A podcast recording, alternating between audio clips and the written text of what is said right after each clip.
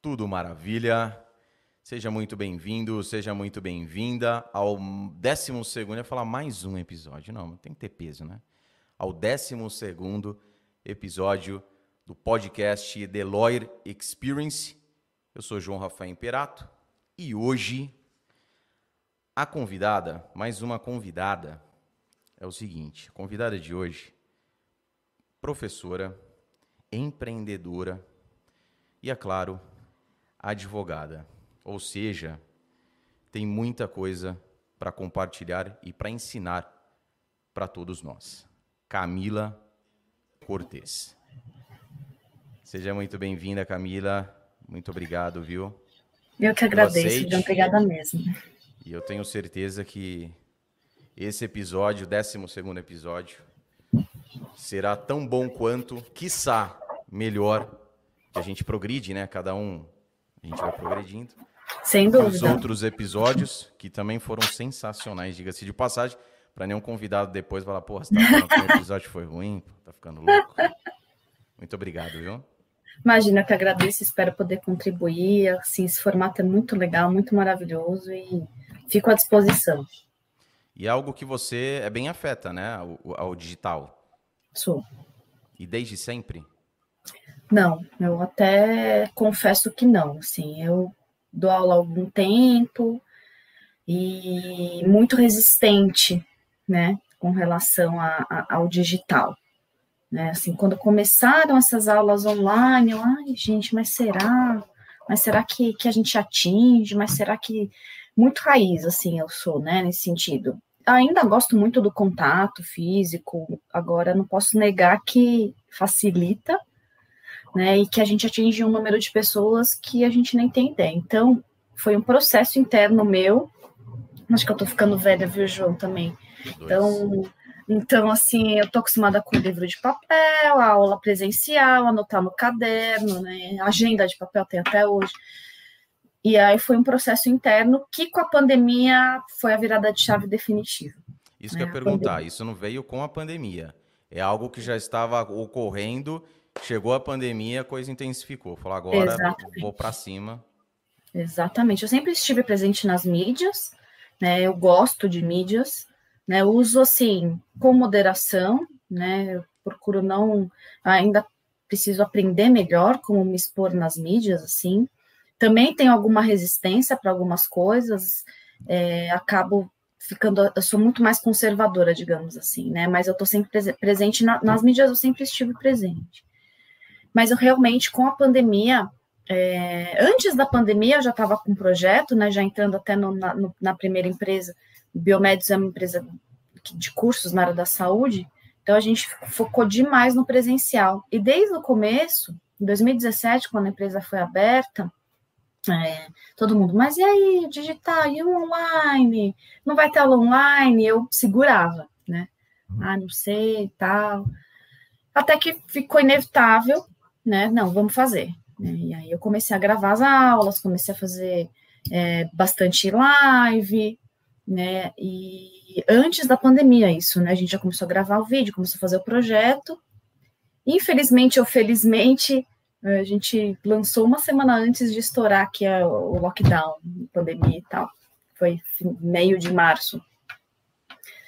E com isso era o que nos restava, né, João? A gente só tinha o digital. Não tinha como. A gente só tinha o digital. Então, assim, todas as aulas de pós-graduação que eu tinha programado para ser presencial, todas foram digitais. Tudo, tudo, tudo, né? Reunião, tudo. Então, essa a pandemia foi a virada mesmo. Eu tenho certeza disso. E hoje eu consigo ver muitos pontos positivos. É, facilita demais. Eu estava fazendo um levantamento, né? Eu dou mentoria online também não tenho nenhum aluno de São Paulo.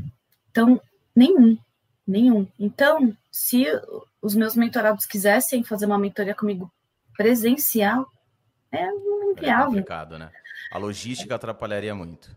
Atrapalharia muito. Então, hoje eu ligo meu computador da minha casa, a pessoa liga da dela, do escritório, a gente fica lá aquele período juntos, a gente se aproxima. É, a gente estava falando até de uma amiga em comum que a gente tem, né, João? É uma pessoa que eu não conheço pessoalmente, ela é uma aula que eu dei que estava marcada para ser presencial e acabou sendo online. É, e eu, meus, hoje tem pessoas que eu esqueço que eu nem conheço pessoalmente. Falo, nossa, a gente nem se conhece, a gente já é melhor amiga, já se fala direto. Não é uma nem duas, são várias. Eu acredito muito no potencial. Isso é importantíssimo. Né?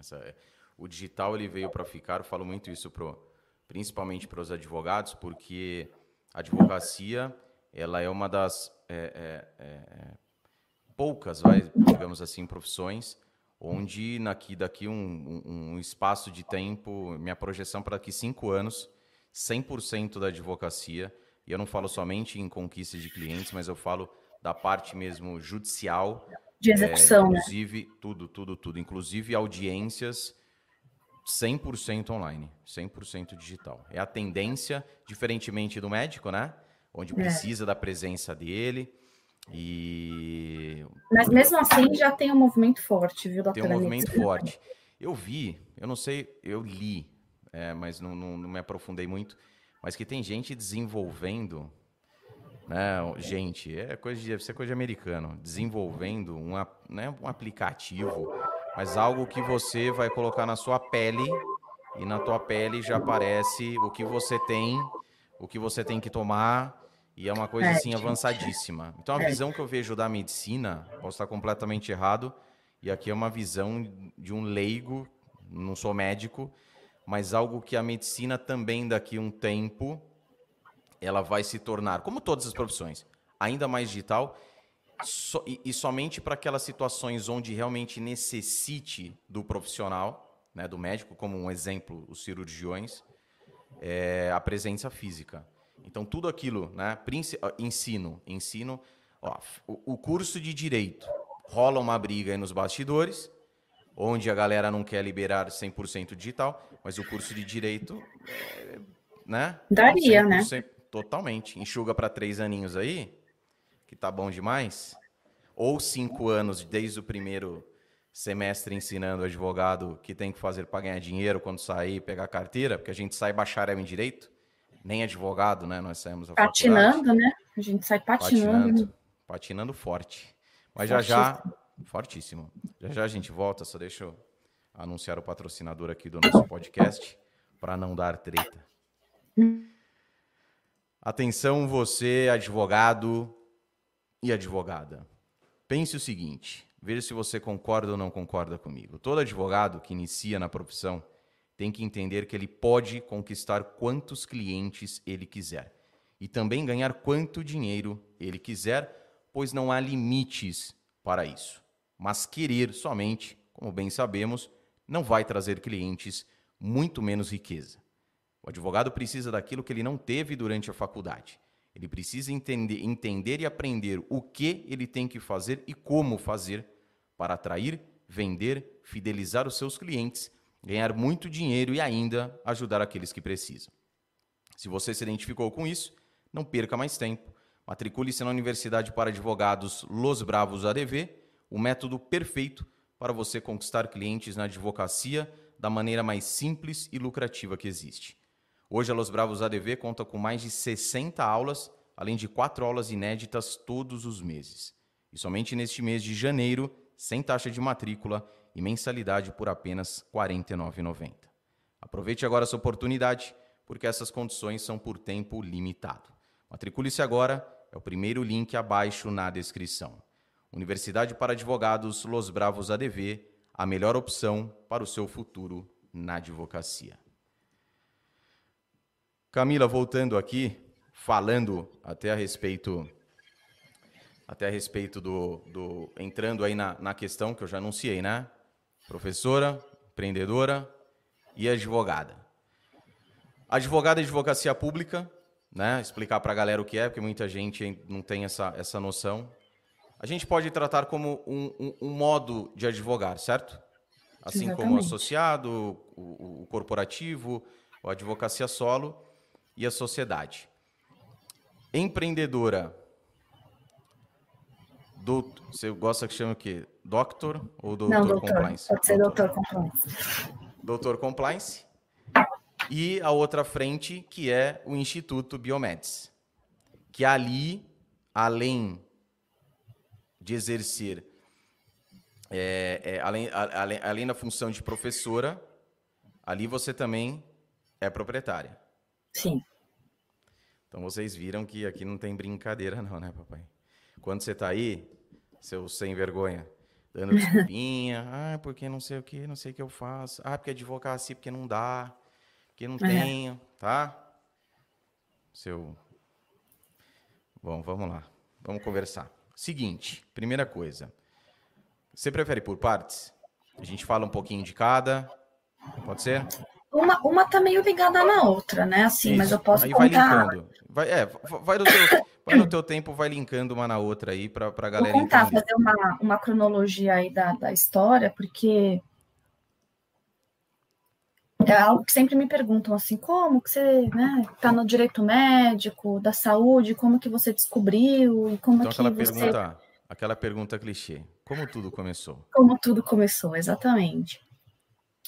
Eu saí da faculdade, né? Como a gente já conversou aqui, patinando, né? Todo mundo. E é, e é, engra... é bom, né, João, a gente também contar que as pessoas pensam que a gente está nesse lugar desde sempre, né? É. Que a gente já está com duas empresas e tudo mais, e tá né, aparecendo na mídia, que foi assim, pá, e não foi. Né? A gente tem uma estrada aí, a carinha, né? Não pode, pode não parecer, mas a estrada é longa.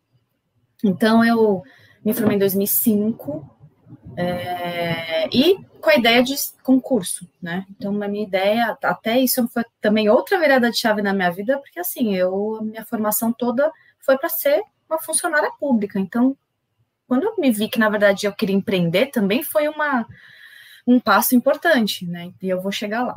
Então, eu queria.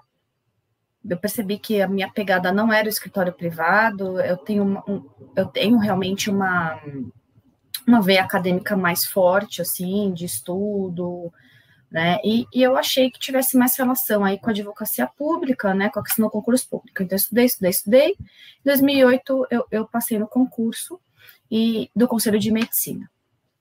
E, realmente, naquela época, né? Estou falando de 2008, a gente não tinha ainda um nicho muito definido de direito médico e da saúde, tá? Já existiam algumas pessoas que falavam sobre isso, sim, né? É, e era assim, meia dúzia se tivesse, tá? Então a gente não tinha referência bibliográfica, a gente não tinha onde pesquisar, a gente não tinha com quem conversar, né? Então muita coisa do direito médico eu tive que aprender sozinha mesmo, não, não que eu me vanglorie disso, mas porque eu não tinha para quem perguntar mesmo. Então assim, vinham as questões lá no Conselho de Medicina para eu decidir, para eu resolver, eu sei lá. Eu tenho a sorte de ter família de médico, eu ligava, mãe, me ajuda aqui, você já passou por isso, já teve isso no é hospital. É Minha mãe e meu pai. Tá. E eu ligava, né, para eles, não sei. Alguém me, me dá uma luz, assim? Eu lembro que é, uma pessoa me perguntou sobre é, atestar o óbito de um feto. Sei lá. Qual que é o limite para você atestar o óbito de um feto? Qual que, a partir de quando? Não tinha a menor ideia. Né? Então, coisas desse tipo que chegavam lá no meu dia a dia. Então, e com isso, aí eu, eu conto muito essa história, eu tive é, um caso específico que aquilo foi muito marcante para mim, de um hospital que entrou em contato com a gente lá no conselho, isso em meados de 2010, 11, por aí, dizendo que ele estava numa situação com uma criança recém-nascida, é, que tinha uma, uma, uma anomalia que eu não lembro o nome exato, mas que é, a sobrevida dela era de mais ou menos, pela literatura, em média, de 15 a 30 dias. E a gente tinha um caso ou outro que a, a criança sobreviveria, mas o máximo era 10 anos. Tá? Já não existia nada além, além disso, mas era um caso, dois no máximo. E o hospital estava com a seguinte situação: os pais pedindo para desligar os aparelhos, a ventilação mecânica dessa criança, desse neném recém-nascido, e o hospital sem saber o que fazer. Aí imagina alguém te ligar e falar isso, tudo bem, a gente está com um caso aqui de uma hum. criança recém-nascida com uma doença assim, assim, assado, e os pais estão perguntando se a gente pode desligar a ventilação mecânica. Aí você fala, oi? Naquele momento, eu não tinha a menor condição de, de resolver isso, a menor. Hoje, depois disso, eu falei, eu acho que eu preciso estudar. Né? E eu lembro que, nesse momento, tinha um conselheiro lá iluminado, lá no conselho, que realmente é o meu mestre até hoje. Ele, me formei também. com ele, não, médico. Médico. Porque lá, como é conselho de medicina, né, os diretores são médicos. E ele é médico bioeticista e ele sentou na frente da minha mesa e falou: Camila, olha, é um caso. Aí ele me deu uma aula de bioética naquele dia, assim. E eu fiquei assim: ah, bioética, que acho que é isso. Nossa, meu Deus, eu fiquei apaixonada. E a partir daí também, por ter uma situação dessa, não saber o que fazer. E com o doutor Reinaldo Aire me contando, me falando quais eram as possibilidades desse caso, eu falei, ah, eu acho que é aqui que eu quero ficar. E importante falar também, João, quando eu passei nesse concurso, eu não pretendia ficar lá. Né, é um concurso de seis horas em São Paulo. Eu falei, não, dá para estudar, vamos continuar. Né? E acabou que tudo acabou me deixando lá. É, a facilidade está em São Paulo, gostei muito do tema, do que eu estava trabalhando. E isso foi um divisor de águas para mim. Falei, não, preciso estudar. E falei, agora, já que eu resolvi ficar aqui, então eu vou ficar direito. Vou estudar, vou, vou me especializar, eu quero isso para minha vida, bioética, direito médico, enfim. E fui fui seguindo nesse caminho, né? Tô lá no conselho e aprendi, aprendo demais. Lá é um berço mesmo para gente, né? Então, para quem está nessa área, pode falar. Mas quando você, mas quando você entra, você passou no concurso. Primeiro, você, você sempre foi de São Paulo ou não? Sempre de São Paulo. Sempre de São Paulo.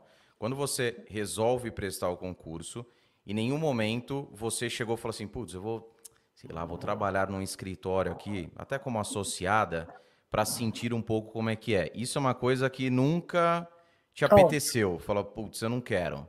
Você não nunca é chegou a, a fazer pegada. isso. Você não... Fiz, fiz. Ah, fez. Você fiz. foi lá, provou, falou, meu, não, não é para mim isso daqui. É, eu Porque fiz. é importante, né, Camila? Galera às vezes fala assim, ah, mas eu não gosto. Eu sempre dou o exemplo da minha avó, bife de fígado, né? O que, tem de almoço? Bife de fígado. Ah, não quero, não gosto. Você já comeu para falar que é. você não gosta? Como que você sabe que você não gosta? Então é importante deixar isso para a galera. Ó, fui lá, atuei por um tempo, não curti, vou virar o meu barquinho para outra direção, que foi aí que você resolve optar Sim. pela advocacia pública. E na verdade, João, isso, essa experiência já vem na época de faculdade, né? E isso é uma coisa que eu falo para os meus estagiários. Eu, eu, sempre faço esse discurso quando eles chegam lá para estagiar comigo, eu falo assim, ó, é, principalmente os privilegiados, né? Porque eu, eu, também tenho muito essa consciência que eu sou privilegiada, que eu pude escolher, né? Que eu pude escolher onde fazer estágio, que, que eu pude experimentar de tudo para poder decidir que caminho seguir. Não é a realidade de todo mundo também. Então, eu tomo muito esse cuidado, que a pessoa fala, ah, claro, filhinha de papai podia escolher, de fato, pude escolher. E eu sei que tem gente que não pode, então tem que estagiar para pagar a faculdade e não Sim. tem escolha. Né? Às vezes então, nem estagiar pode, né? E nem estagiar pode. Né? Então, eu sou privilegiada, eu pude fazer essa escolha. Então, desde, da minha, desde o segundo ano de faculdade, eu faço estágio, experimentei de tudo. Né? Então, fiz escritório trabalhista, fiz escritório civil, e eu sou da época de processo físico e vai até o, todos os fóruns de São Paulo com o processo embaixo do braço, ficar na fila assim de salto, e metrô, e ônibus, e trem, tudo, tudo isso eu também passei, né? Como eu disse, a gente não está nesse lugar aqui, caiu aqui de paraquedas. Eu ralei muito. É, e fiz tudo, e também estagiei em, em locais públicos, e, e, a estabilidade sempre me chamou muita atenção. E como eu sou de família de autônomo, né, eu acho que eu também tive muito isso de influência do meu pai, especialmente filha, ser autônomo não é fácil, é, e, e, e, assim, ele me passava só o lado ruim de ser autônomo, porque hoje eu vejo o lado bom, né? Ser autônomo sim, também, sim, sim. de empreender. E que é exatamente por isso que eu fui para o lado do empreendedorismo. Mas naquele momento em que você tem 18 anos, 17, 18 anos, e seu pai fala: não, vai, vai, você tem perfil, acho que tem tudo a ver e tal, e realmente eu sou muito focada, estudiosa, e de fato eu tenho perfil mesmo para concurso, você vai. E não posso reclamar, porque ele me deu uma estabilidade, inclusive para eu estudar, inclusive para eu pensar e empreender. Mas isso não foi o objetivo que você tinha. Você entra com a cabeça no concurso para ficar. muitos para ficar, mas como muitos hoje, a maioria que, que presta tem a questão da estabilidade. Uhum. Você não entra com, com uma estratégia do seguinte, ó, eu vou entrar lá, beleza, eu tenho uma carga tal e eu vou ter tantas horas a mais para trabalhar, para desenvolver é, a, a, minha parte docente. A coisa foi acontecendo. Foi você acontecendo. entra, foi acontecendo. Você entra, você resolve é, é, embarcar no concurso público, se preparar para, para a, a, a disputa de uma vaga, o pensamento central era a estabilidade, em virtude do que você via na sua família, porque realmente ser autônomo não é fácil, né? Mas a, a priori foi isso que, que, que te pegou. O que é foi. é natural, como eu disse, o que a maioria do pessoal que presta concurso público tem em mente. Tô lá, Exatamente. vou para a estabilidade. Só que aí tem um ponto, só só entrando aqui para não perder. É, deixa eu voltar uma coisa antes que é importantíssimo que você falou. E quando você começou a contar isso, e sempre que eu tenho oportunidade eu entro nessa questão. A questão de você ter oportunidade. Então você teve uma família financeiramente bem estruturada, o que lhe permitiu que você experimentasse, é, é, é, estagiasse no caso, né? Experimentasse Sim. advocacia no período de faculdade, faculdade estudando uma faculdade bacana, então você aproveitou essa oportunidade. Uma coisa que eu sempre deixo claro é o seguinte: quando alguém vira para mim e fala assim, ah, mas fulano de tal vem de família rica. Eu falo, mas fulano de tal vem de família rica, só que fulano de tal tá aproveitando a oportunidade que a família dele tá dando para ele. Enquanto tem muitas pessoas com famílias abastadas que o cara senta no pudim. O cara não aproveita nada. Os meus dois melhores amigos, um inclusive é médico e o outro veterinário, tudo da área da saúde, né? Por isso, advogados, a gente tem que superar essa turma aí, tá? Da área da saúde, seus miseráveis. E aí o que acontece? Eles é, é, sempre trabalharam muito. E quando eu tinha aqueles momentos de uma fraquejada, eu olhava para os meus amigos, principalmente o, o, o, o meu amigo Guilherme, que é médico, ele morava, eu abria a janela de casa, eu vi o apartamento dele na frente, o prédio dele na frente do, do da minha casa. E eu sempre acordei muito cedo. E era ali quatro, quatro e meia da manhã, a luzinha da janela da cozinha dele sempre acesa. E o meio que fui lá conversar com ele, eu falei, cara, todo dia, todo dia, né? Segunda, sexta-feira, eu acordo e a janelinha tá acesa. Ele falou assim, cara, eu acordo esse horário, a minha mulher levanta comigo, faz uma marmitinha para mim, e eu vou para São Paulo, que ele trabalhava no, no, hospital em São Paulo. Vou falar hospital aqui para não fazer propaganda, mas aquele que a gente falou nos bastidores, né, do compliance, do compliance. Ele falou: "Eu vou, saio daqui e vou comendo no meio do caminho, todo santo dia". Trabalhava 12, 13, 15 horas por dia. E aí a pessoa olha para você hoje e fala assim: "Ah, lógico, o pai que deu, a mãe que deu. O pai, a mãe, a família, eles deram a estrutura. Lógico, muitas vezes te ajuda financeiramente, só que isso não basta para você alcançar o que você alcançou hoje. Porque os pais chegam no momento que eles vão parar, pô.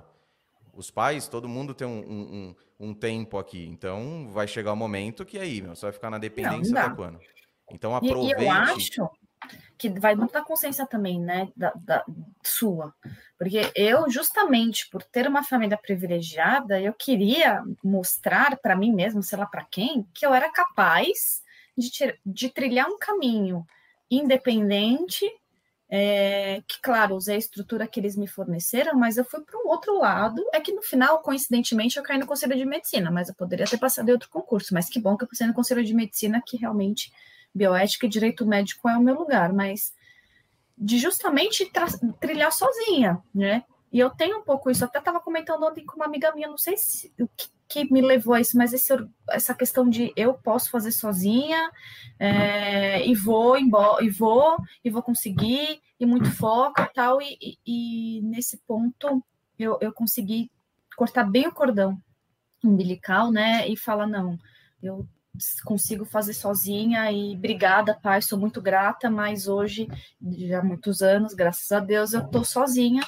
e, e, e, posso bater no peito e falar, conquistei, né? Porque e eu tenho um outro, outros exemplos de pessoas que justamente ou trabalham na empresa do pai, não sei o que do pai, no canal do pai, no do pai, e fica com aquela sensação de não sou capaz de fazer as coisas sozinha. Pura dependência, então, é, né? É, então a gente tem também que escolher o caminho que vai trilhar, tem os mais fáceis, os mais difíceis, e tá tudo bem também se você quiser trabalhar com seu pai, tá tudo certo. Mas então você decidiu trabalhar com seu pai, é o que eu sempre falo, então seja o melhor. Esteja lá porque você merece. Exatamente. Então estuda e faz tudo, e seja lá para se Aproveite a estrutura, né, Camila? Exatamente. Você, por isso que eu falo, porque eu estava que eu tava dizendo que aconteceu com você também, e comigo não foi muito diferente disso. É, a estrutura que eles proporcionam e que eles proporcionaram é algo que se você, porra, para quem tem aquela gana, pô, aquela obsessão de fazer a coisa acontecer, ajuda, ajude muito, lógico que ajuda. Lógico a gente não vai chegar aqui e falar assim, não, pessoal, ó, não, não é assim, né? As coisas que você fica ouvindo por aí. Não, a coisa não, ajuda. ajuda demais, Mas demais. você chegar aqui, você chegar aqui e falar o seguinte, ó, se hoje eu estou na situação que eu estou, é porque graças a Deus aos meus pais, eu tive um suporte que me alavancou. Ponto final. A partir dessa dessa alavancagem, era eu e a vida. Eu fui para cima, eu tive que fazer a minha parte e até mesmo foi o que você disse. Seus pais chegam no momento e teve teve alguma, puta, você vai fazer faculdade de direito, vai fazer medicina, não? Teve não, isso? Não. Teve assim, não, nunca. Eles nunca. sabem que não é meu perfil. Agora sim, eu era bailarina, né? Olha a história. Eu era bailarina, então eu queria fazer dança. E aí, nesse momento, nessas falas, tem certeza? Você quer fazer pensa, dança? Pensa bem, pensa bem pensa bem. Dança é minha vida, assim, foi minha vida durante muitos anos, eu tenho tatuado, assim, tal, mas eles deram essa empurrada aí pro direito. Né? E aí eu falei, não, sempre gostei muito do direito, nunca tive crise com o direito, mas medicina, assim, já estava sedimentado na pedra que eu jamais faria. Entendi. E outra coisa, agora voltando para a advocacia pública. Quando você entra no conselho, você entrou no Conselho de Medicina, você entra como uma advogada até então generalista. Ou não, você já entra assim, Camila, é o seguinte, você está aqui e na sua mão só vai chegar assuntos relacionados ao direito médico. Ou chegava de Sim. tudo? Assim, é, é, na verdade, assim, é, é um generalista, porém com viés público. Então, é um generalista de direito público. Então, o que, que a gente tem que saber? Tributário administrativo constitucional. É isso que a gente tem que saber para divulgar lá, né? De vez em quando aparece um criminal que de fato a gente não tem muita expertise. É, tem trabalhista também, que aí a gente deixava para quem tinha mais afinidade. Agora, no dia a dia, o que eu preciso é constitucional, administrativo, um pouquinho de tributário e o direito médico. Né? Eu preciso dessa parte ética demais. Então, é, que é isso que a gente não tem na faculdade, que é isso que a gente não aprende em nenhum lugar. E aí lá dentro, você chega, quando você contou, começa a vivenciar situações onde você chega no momento e fala, opa, peraí, eu preciso me aprofundar, sempre esse perfil é, é, de, de é, adquirir conhecimento, de estudo, eu preciso me aprofundar porque eu estou ficando para trás aqui nos assuntos. É. E aí, em que momento ali, na advocacia pública, você descobre, porque até então você não tinha aquela aquela, aquela imagem, né, do, do, do, aquela materialização do direito médico em si. Não. Em que momento o direito médico ele entra ou foi um, uma, uma situação específica ou foi numa busca que você fez, falou, putz, direito médico, isso daqui. Em que momento que ele entra na advocacia Olha, pública?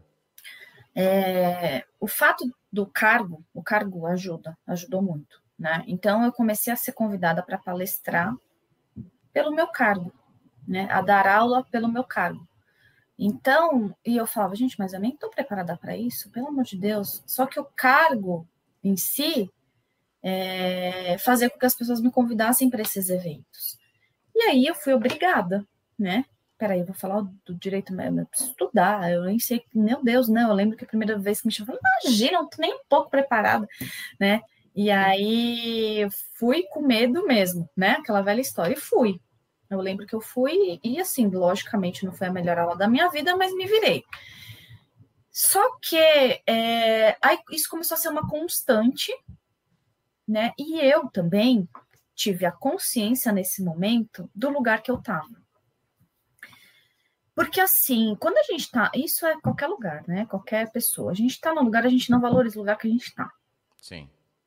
Né? E aí eu via que as pessoas falavam, eu quero mestre, mais nossa biblioteca, mais não sei o quê e tal, tal, tal. Falando, gente, eu tô lá todos os dias em cima dessa biblioteca, eu não sou capaz de descer e ver as coisas, e as pessoas vêm de longe.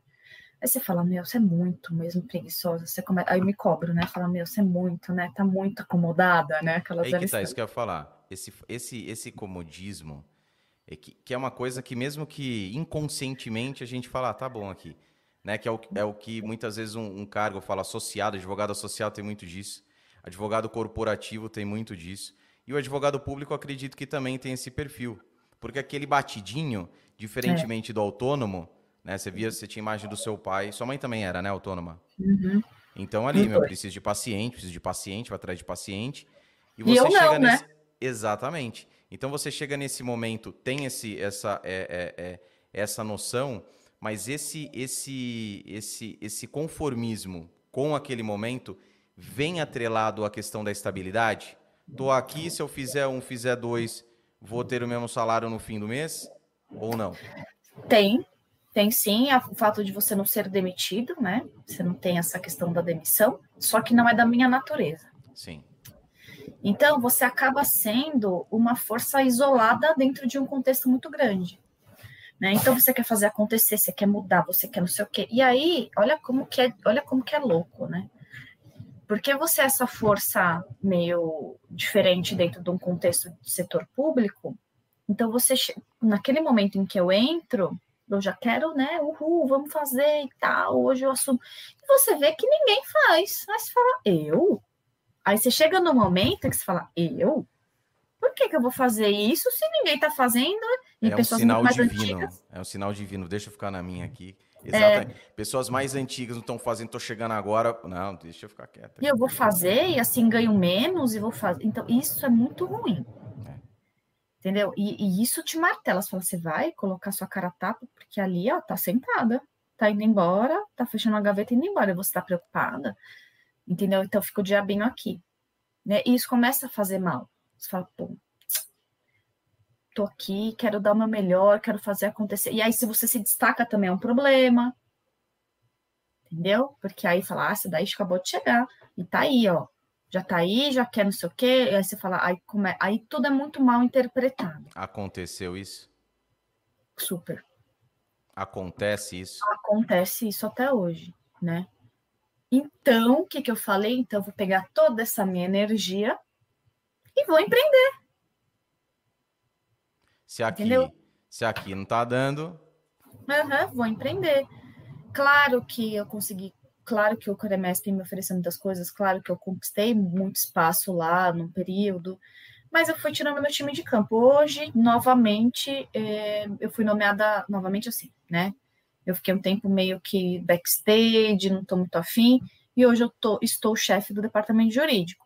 Eu sei que isso é um cargo totalmente provisório, transitório, provisório não, transitório, não é um lugar em que eu vou ficar o resto da minha vida. Tô, sou muito grata a essa nomeação e é uma bucha, sem dúvida nenhuma, mas eu não deixei de lado o empreendedorismo porque eu sei que isso é transitório. Né? Então, é, e hoje eu preciso dedicar realmente uma energia a mais pelo cargo né, de chefia e tal, que eu sei que é um período de tempo, é um cargo político, é algo, é um cargo de comissão, então eu tenho muito essa consciência, né? Que as pessoas são nomeadas chefe, que a, a, se amarra na cadeira e acha que vai ficar para sempre. Eu tenho consciência que não.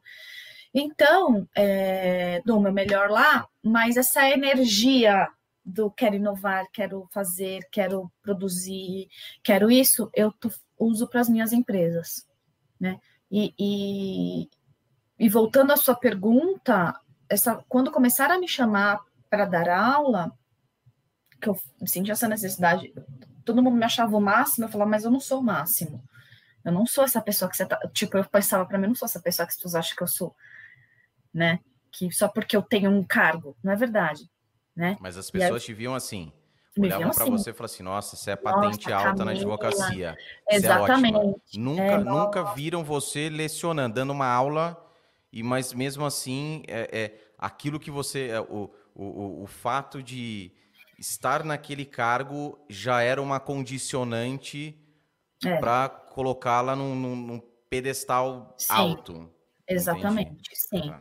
Né? É mais ou menos, mais ou menos, mal comparando quando você está ali é, fazendo um cursinho, enfim, tá na faculdade e vem um juiz te dar aula, um juiz criminal na aula de penal, você fala, pô, cara, entendeu? Então, é, é, pro direito médico é o cargo maior, digamos é assim. É a referência. É a referência. Mas eu falava, eu não sou essa pessoa, não. Aí você começa, eu tenho muito uma conversa, tem um amigo meu, que inclusive meu sócio no Biomedes, meu parceiro e tal, que é o Júlio, que a gente fala, eu falo muitas vezes, nesse momento, eu me senti um pouco um 7-1. Entendeu? Ah, mas Porque isso tá todo todo... mundo, né? É, eu também me pessoa, senti assim várias você vezes. Você se sentia, né? Putz. Eu falo, me sinto. E é bom, eu falo, melhor assim, melhor ter autocrítica do que também se achar o máximo e não sei, né? Em então, nenhum momento você chegou a acreditar. Falou, porra, não. sou massa mesmo, sou boa. Sou...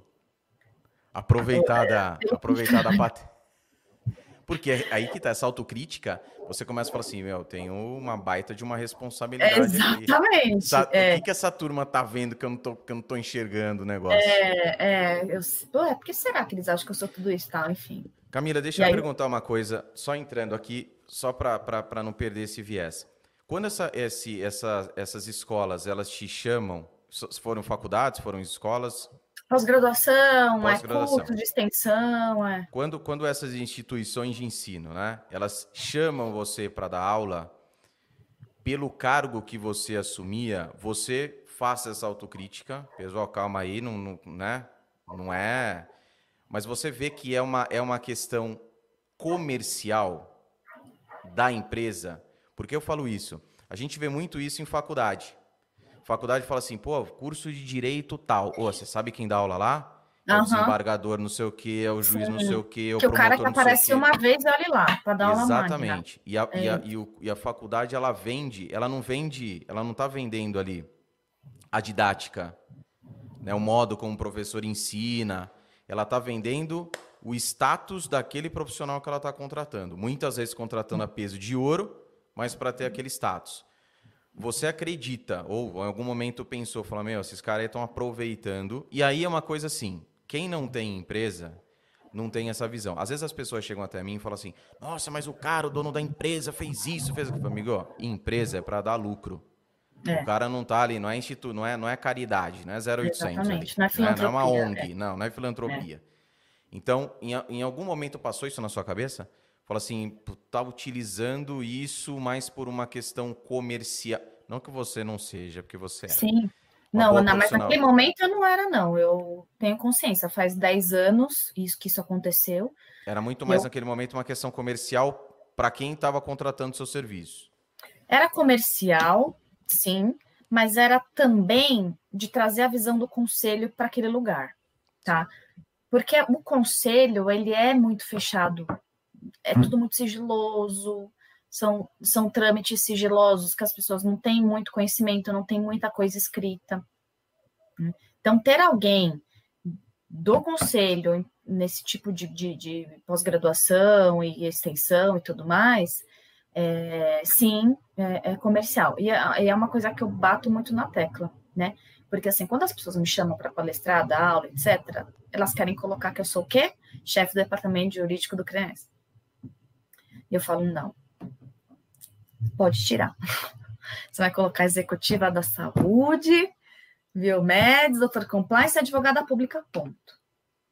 Entendeu? Então, eu não quero, e aí eu não sei se eu estou certo ou errada, mas é a minha postura, é o que eu entendo como certo. Eu peço para tirar. Se a pessoa faz muita questão, eu falo, mas então, se você faz muita questão de colocar esse meu cargo, coloca misturado com os demais. Não, ele sozinho jamais. Tá? Eu não é, é algo que eu faço questão de pontuar, até por uma questão ética, até por uma questão de conflito de interesse. E geralmente, quando eu começo a dar aula, até porque as pessoas esperam de mim muito o posicionamento do conselho, eu falo aqui eu tô Camila, eu não tô conselho. Tá? Tenho meu cargo, estou lá, sem dúvida nenhuma, mas aqui é Camila, então eu declaro meu conflito de interesse logo no início. Então, aqui eu não estou representando o conselho, não estou representando ninguém, eu estou Camila, pessoa física já deixo claro. Né? Então, aí eu já dou um, um, um golpe, assim, um golpe assim, deixo muito claro para que, que eu tô lá e tal. E até hoje, até hoje, para você ver, até hoje, 10 anos aí se passaram e as pessoas querem que colocar que eu sou a chefe do departamento ou advogada do CREMESP, né? Isso chama ainda, ainda, né? E eu faço questão de falar, hoje, como eu, que bom que eu não não estou mais sendo chamada pelo cargo, mas pelo, por quem eu sou, falo, tira. É, eu até, na hora que você me apresentar, se quiser falar, pode falar, mas eu não quero que isso seja o motivo pelo qual as pessoas estejam me chamando ou estejam me ouvindo. Ótimo. A questão do empreendedorismo. Você está um cargo público, advogada pública, precisa canalizar as suas, as suas energias, tá a mil Isso. por hora, tá vendo que ali a coisa não vai, aqui não vai, já teve essa consciência, é, tem vai. essa percepção, já tentou também, outra tentativa. Você vai, não dá, você volta e aquela coisa fala, eu preciso fazer alguma coisa. A questão da veia empreendedora, ela antes, em algum momento, o, o, você teve isso na sua, na sua infância, na sua, enfim, na sua adolescência, ou até mesmo na fase adulta? O que fez com que você falasse, eu vou empreender? Ou você não tinha nem essa noção, falasse, ah, eu vou fazer? Eu vou montar isso aqui, montar uma escola, montar um instituto. Como é, como é que surgiu? Porque você poderia falar o seguinte, sabe o que eu vou fazer? Eu vou aproveitar aqui vou voltar a dançar. Acho que você nunca parou de dançar, né? Não, eu voltei a dançar. Então. Aí você fala assim, eu vou fazer, ah, vou, vou voltar a dançar porque eu quero participar da competição X. É, mas aí eu fiquei velha. Aí eu falei, putz, estou velha, não dá mais. Para competir com as meninas de 15 anos. É. Mas aí, como, em que momento vem essa questão de abrir as empresas? Vem pela necessidade do mercado? Vem uma coisa assim, ah, eu vou para não para ter onde colocar, depositar a minha energia? Como é que surge isso? Tá. É, a, eu decidi depositar minha energia nas aulas e no estudo, tá? Só para você entender a cronologia da coisa. Sim. Eu falei, não, eu vou fazer especialização, vou fazer mestrado, é isso que eu quero, quero dar aula, quero dar aula, quero dar aula, quero dar aula, né? Porque, de fato, é o meu o lugar que eu mais gosto é esse, né? De estar, de dar aula, de, de, de trocar, de seja virtual, presencial, é, é o meu lugar mesmo, e, e, quem me conhece fala, meu, parece, acho que você nasceu para isso mesmo. E eu gosto demais. Então, eu, eu fiquei nessa, nessa linha, de dar aula, dar aula, dar aula, dar aula para os outros. Né? Digamos assim, é, que me contratavam e lucravam em cima do meu, da minha aula. E acontece isso até hoje, está tudo certo também. Sim. Até que inclusive duas pessoas que foram meus alunos, eu percebi que eles começaram a me perseguir, eu brinco que eles me perseguiam, porque eu ia dar palestra lá não sei onde estavam eles dois. Eu falei, meu, o que, que esses dois estão fazendo aqui? Eles começaram a me stalkear, eu brinco até hoje que eles me stalkearam. E até que um dia eles formalizaram um convite para fazer parte do instituto, que não foi ideia minha inicialmente. Do Biomedes. Do Biomedes. Eram deles. é, foi ideia deles. E eu entrei como professora do Instituto. Mais uma vez. já existia. Na verdade, nasceu junto ali, nasceu como uma tá. ideia, só que, só que eu já me posiciono no seguinte sentido: eu sou professora, eu não sou empreendedora. Eu já me colocava nesse lugar.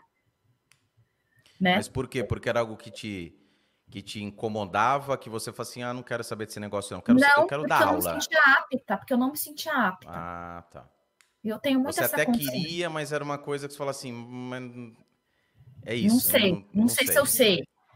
Não sei se eu sei empreender, eu sei dar aula, isso eu sei. Agora, empreender, não sei. Só que a coisa começou a virar de um, de uma, de um, num formato em que eu estou empreendendo, né?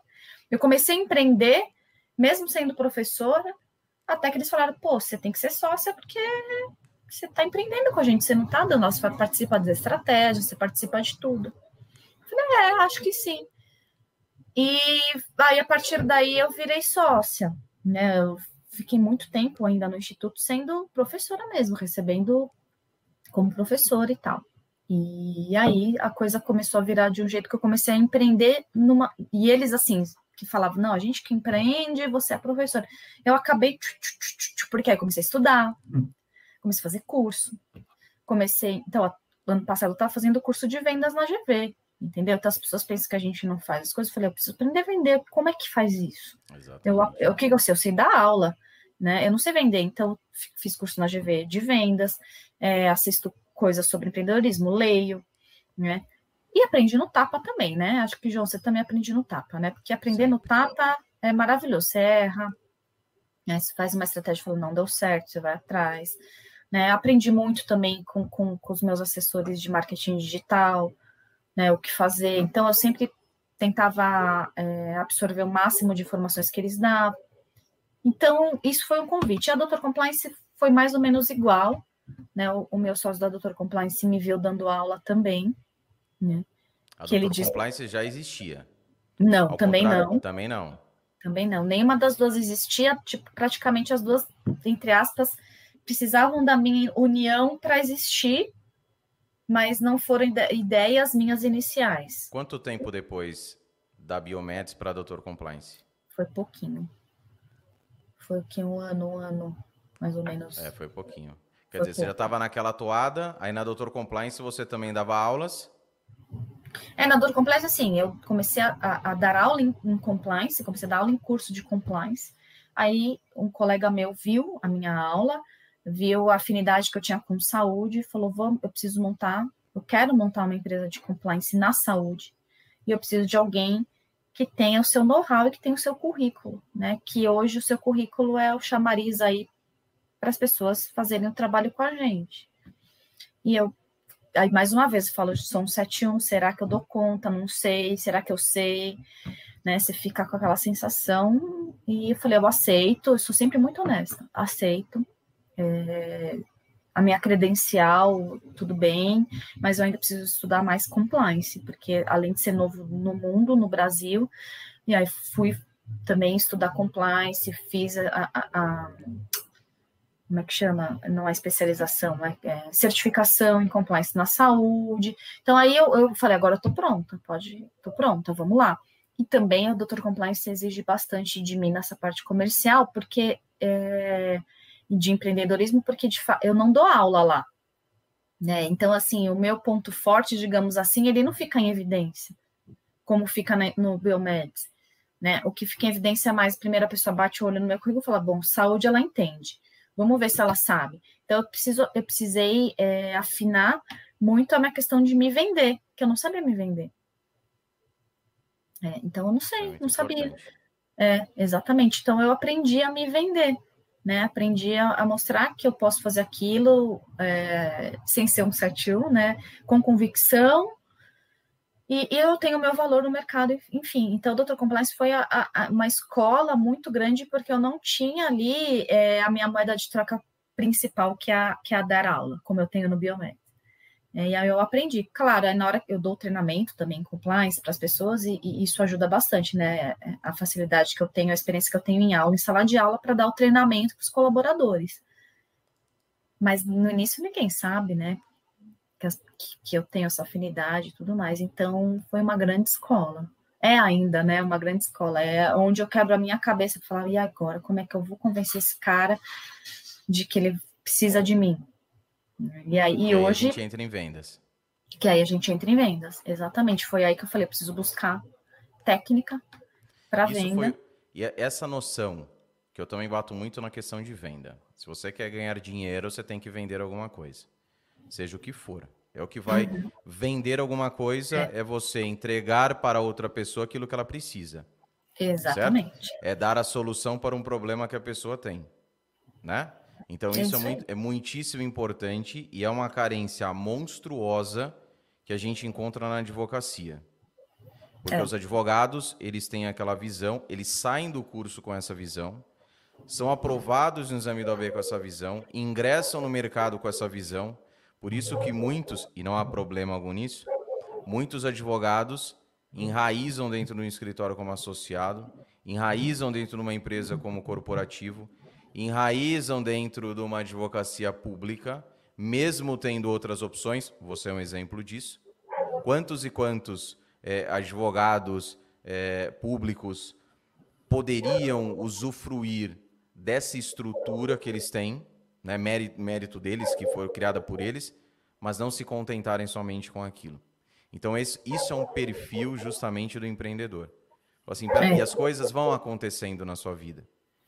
Né? Então você entra lá, você, né? É interessante porque você contando, eu vou fazendo uma historinha na cabeça e vendo a importância, porque a gente fala assim, Pô, mas por que, que eu estou fazendo isso daqui agora? Você vai ter uhum. a resposta do que você está fazendo hoje lá na frente. Uhum. Então, quando você vai contando da Biomeds, tem relação com, com, primeiro, com as aulas que te chamavam, tem relação com o conselho. Vai para a Biomeds, tem relação com o conselho, porque eram alunos que te acompanhavam nas aulas que você ministrava pelo fato do conselho. Aí depois você vai para Doutor Compliance. O que, que o sócio fala? O seu currículo é muito bom para gente. E aí você começa a se deparar o seguinte, beleza? mas só papel na parede não vai adiantar. Porque se eu chegar lá, é que eu sempre falo, ah, porque eu vou fazer uma pós, uma mestrado, doutorado, MBA, uma certificação que for. Se você chegar lá, mostra o seu papel, fala, tá aqui, ó, me contrata, o cara vai falar assim, e aí, quero saber se tem a solução para o meu problema. E aí que vem habilidade em vendas. Quando você se depara com vendas, é algo que você fala assim, meu, é isso que, que, que muda realmente o jogo. Não é que você goste, ah, é o que eu mais gosto. Você já falou do que você mais gosta. Eu vou perguntar daqui um pouquinho. Mas, assim, é... quando você se depara com a questão de vendas, que você precisa desse lado comercial para fazer a sua. Porque até então, você é funcionária. Você uhum. é chamada para dar aula, toma sua grana. Você vai lá na Biomeds, toma o dinheiro. A hora que você é se depara. Tudo na inércia, né? Tudo na Exatamente. inércia. Exatamente. Quando você se depara com vendas, é algo que te surpreendeu que você falou, putz, devia saber isso daqui antes, realmente é isso que vira o jogo comercialmente falando. Como é que foi essa experiência com vendas? É frustrante no começo. Né, não vou conseguir. De perceber, que realmente eu não sei fazer, não sei, não sei me vender, não, não sei fazer. Né? E eu preciso aprender. Eu preciso aprender, porque até então o povo que faz a minha propaganda, né? Eu preciso fazer eu mesma a minha, né?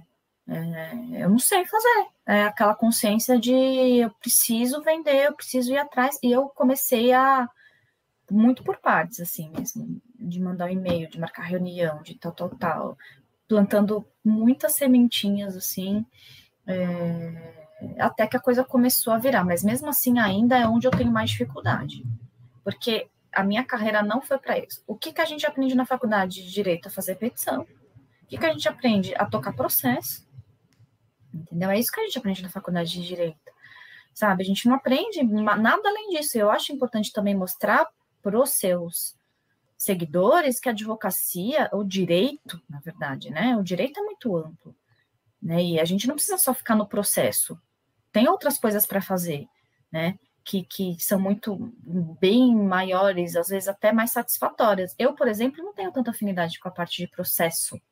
Eu conheço gente que tem total afinidade. O Júlio mais uma vez falando do Júlio, ele tem muita afinidade com o processo. Ele gosta de contestar, de ir lá fazer sustentação oral, ele gosta disso, entendeu? Então, também, eu acho que para o advogado, muitas vezes, é, e aí eu falo também, já pensando nos meus alunos que, que retratam isso para mim, e pessoas que são muito frustradas com o direito, porque o direito acaba ficando ali, ah, vamos advogar, processo, tal, contencioso, muito contencioso, né? E hoje, assim, o, por exemplo, o compliance é um viés aí que, que o direito pode ajudar demais e que não tem contencioso, né? Isso é uma outra área. É preventivo puro, você faz no máximo ali o que tem relação com direito, a questão da apuração de conduta, que a gente lida aí um pouquinho aí com o que a gente aprende devido ao processo legal. E, e, e é maravilhoso, e tem um mercado gigante abrindo, né? Que ainda está abrindo. Então, é, é, a questão do empreendedorismo também e me fez enxergar que eu posso viver de uma outra maneira, não aquela que eu vivi dentro da caixa e que fui treinada e educada para ficar na caixa, né? Eu, eu, tenho família conservadora que me falou, fica na caixinha aí que tá seguro, né? E eu falo, puta, mas essa caixinha tá pequena para mim, né? Não, é, não que eu seja melhor que os outros, não que eu sei, quero fazer acontecer e aparecer, não é isso, mas hum, tô presa na caixa, né? A é ponto incômodo, que, né? É, a ponto então, e o serviço público, eu falo isso muito é, para algumas pessoas, até dentro do próprio conselho mesmo, que eu tenho essa liberdade para conversar, eu falo que chega num, num, ponto da sua vida, que é o ponto que eu tô hoje, né? Que, que hoje, com o cargo de chefia, a coisa fica um pouquinho mais mais delicada, mas sem cargo, tá lá, né, no, no, no seu, no seu cargo original, digamos assim, que o concurso público, o cargo público, ele te atrapalha. Por quê? Porque você tem ali um salário que você não quer abrir mão, é isso. E você tem medo. Né? Então, ele te, ele te amarra. Você tem um salário que está lá, independentemente, faça chuva, faça sol, pandemia ou não pandemia, seja lá o que for, está lá né? E eu já venho com o discurso de talvez não seja mais o meu lugar, eu acho que eu tenho que empreender, nananã, eu quero virar essa chave definitivamente, não é o meu lugar mesmo, quero né, sair do, do desse, de, dessa caixa e tal, e vem a pandemia, né? Aí a pandemia fala, ainda bem que você estava nessa caixa. Então você fica oscilando de um lado para o outro. Porque até final de 2019, eu falei, não, é meu último ano de setor público. Né? Eu falava com convicção. 2021 é o seu último ano no setor público? Não mais por conta do cargo de chefia. Aí tem que esperar terminar.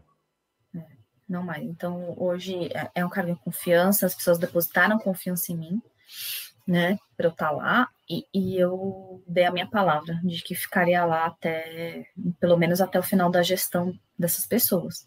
A não ser que aconteça outras coisas também, pode, pode acontecer, né? É, falando hoje, hoje a, a, a, mudou, coisa mudou. Hoje mudou, mudou. E foi uma crise. Exatamente. E foi uma crise. Né? Mas ao mesmo tempo, eu sei que é, é transitório e, e, assim, tudo bem, adiar um pouquinho, não abandonar, mas de repente adiar esse, essa virada definitiva. Né? E talvez eu esteja mais forte, esteja até com currículo até melhor, esteja mais preparada, né? Porque é é um cargo de gestão, né? Então, hoje eu estou muito mais na gestão do que na execução. Então, eu aprendo demais na gestão. O lá. que era diferente quando você ingressa na advocacia pública, uhum. que a gestão. É, a gestão, é, nem, nem todo mundo. Até falar para a galera que está acompanhando o seguinte: o pessoal que nunca teve essa questão de gestão de gestão parruda, né? grande empresa, a, a questão pública, que é, uma, que é, que é grande.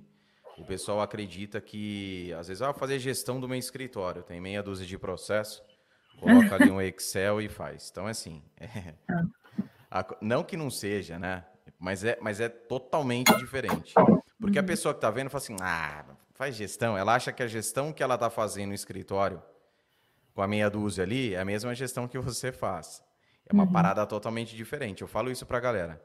Então, tempo de corporativo, você tinha gestão, onde você, inclusive, no final do ano, por exemplo, o recesso a galera tá parando, você tinha lá KPMG, Deloitte, né? É auditoria. E no meu coisa... caso é TCU, né? Tribunal de Contas da União, Exatamente. é pior. Então é, é muito. É, a, é a, responsabilidade de uma gestão desse porte, até o pessoal não achar, falar, ah, gestão. Não é a gestão que a galera pinta por aí. Coisa é parruda, coisa é graúda. É parruda. Então eu, eu fico, assim, que você falou do recesso, eu lembrei, porque eu fiquei fazendo relatório para entregar para a contabilidade, porque o TCU, até dia 15 de janeiro, precisava dos relatórios, entendeu? Então, pensando como eu quero fazer o relatório, que também não é a minha expertise, porque eu sou formada em direito, então você aprende como fazer um relatório, o que, que eu preciso estar nesse relatório, como, o que, que eu preciso apresentar, como. Então, essa parte de gestão parruda mesmo porque é o TCU, entendeu? É o TCU querendo saber do dinheiro público, é isso, resumidamente. O que, que você fez com o dinheiro público? Né? O que, que você direcionou para o lugar certo ou não? Você gastou mais do que você deveria gastar? Você está apurando é, desvio de dinheiro público, caso tenha? Então, TCU fica em cima demais, e cada vez mais nos conselhos profissionais. Por quê? Porque o conselho profissional, eles perceberam que tem muito dinheiro, principalmente de medicina, né? Tem mais de 200 mil registrados aí, nem sei quanto que a gente tem ativo, mas é mais de 200 mil que pagam anuidade e tal, e esse dinheiro fica lá. E aí começaram a falar, pô, esse lugar tem dinheiro, e aí esse dinheiro aí vocês estão direcionando para o lugar certo? Então, além disso, a gestão de pessoas, né, João? que também é difícil. Ser humano, então, né? Ser humano é... Seres humanos, é. Então, quando você é, chefia um departamento desse, eu já chefiei outro, né? Eu, fui da, eu já fui chefe de outra sessão também, que foi uma escola para mim, que é a sessão de processos. Pensa num cartório gigantesco. É um cartório onde tramitam os processos éticos profissionais. Né? Então, é um cartório como se fosse um cartório do Poder Judiciário, com mais de 30 funcionários, assim, foi realmente uma boa experiência de gestão de pessoas. E, e, mais uma vez, é você saber lidar com as pessoas, é você tirar o melhor delas. Né? No setor público, o desafio é maior, porque você não tem contraprestação para dar. Não tem. É meta, é uma meta sem recompensa, entendeu? Aí você fala, o que, que eu faço com essa meta sem recompensa? O que, que eu dou em troca? Não tenho que dar em troca para essas pessoas. É, é, é, você tem que tirar ali da cartola mil e uma situações assim para poder motivar a sua equipe. É dificílimo. Né? Então, também agora a gente vai recertificar lá, o conselho tem certificação. A gente não atingiu as metas, eu não sei o que eu vou fazer. Tudo bem, teve pandemia, mil coisas. E aí a pessoa te cobrando, você não atingiu as metas, por quê? O que, que você está fazendo?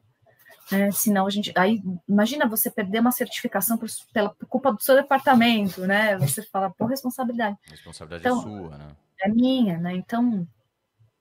Isso, isso, isso para é mim, algo... na hora que isso acabar, que eu sei que acaba um dia, né? É realmente transitório, é uma bagagem que faz todo sentido se eu quiser empreender. Se quiser, não, já empreende. É. Só melhorar, só aprimorar. É, se eu quiser melhorar, ou virar, ou virar a página de vez, assim, né? Então Sim. é uma bagagem que, para mim, faz todo sentido. É a experiência que você vai adquirindo. Essa questão da gestão, você fala... eu torcia muito o nariz no corporativo da, da parte administrativa, que era assim, gestão pesava. Puta, eu tô aqui para advogar, cara. Eu quero, né, quero. É. Só que algo que hoje, até inclusive muito do que eu compartilho é baseado nesse conhecimento que você teve, nesse, nesse conhecimento, nessa prática, né? Porque a gente fala conhecimento, o pessoal associa muito a questão da teoria, mas a prática é. que você teve.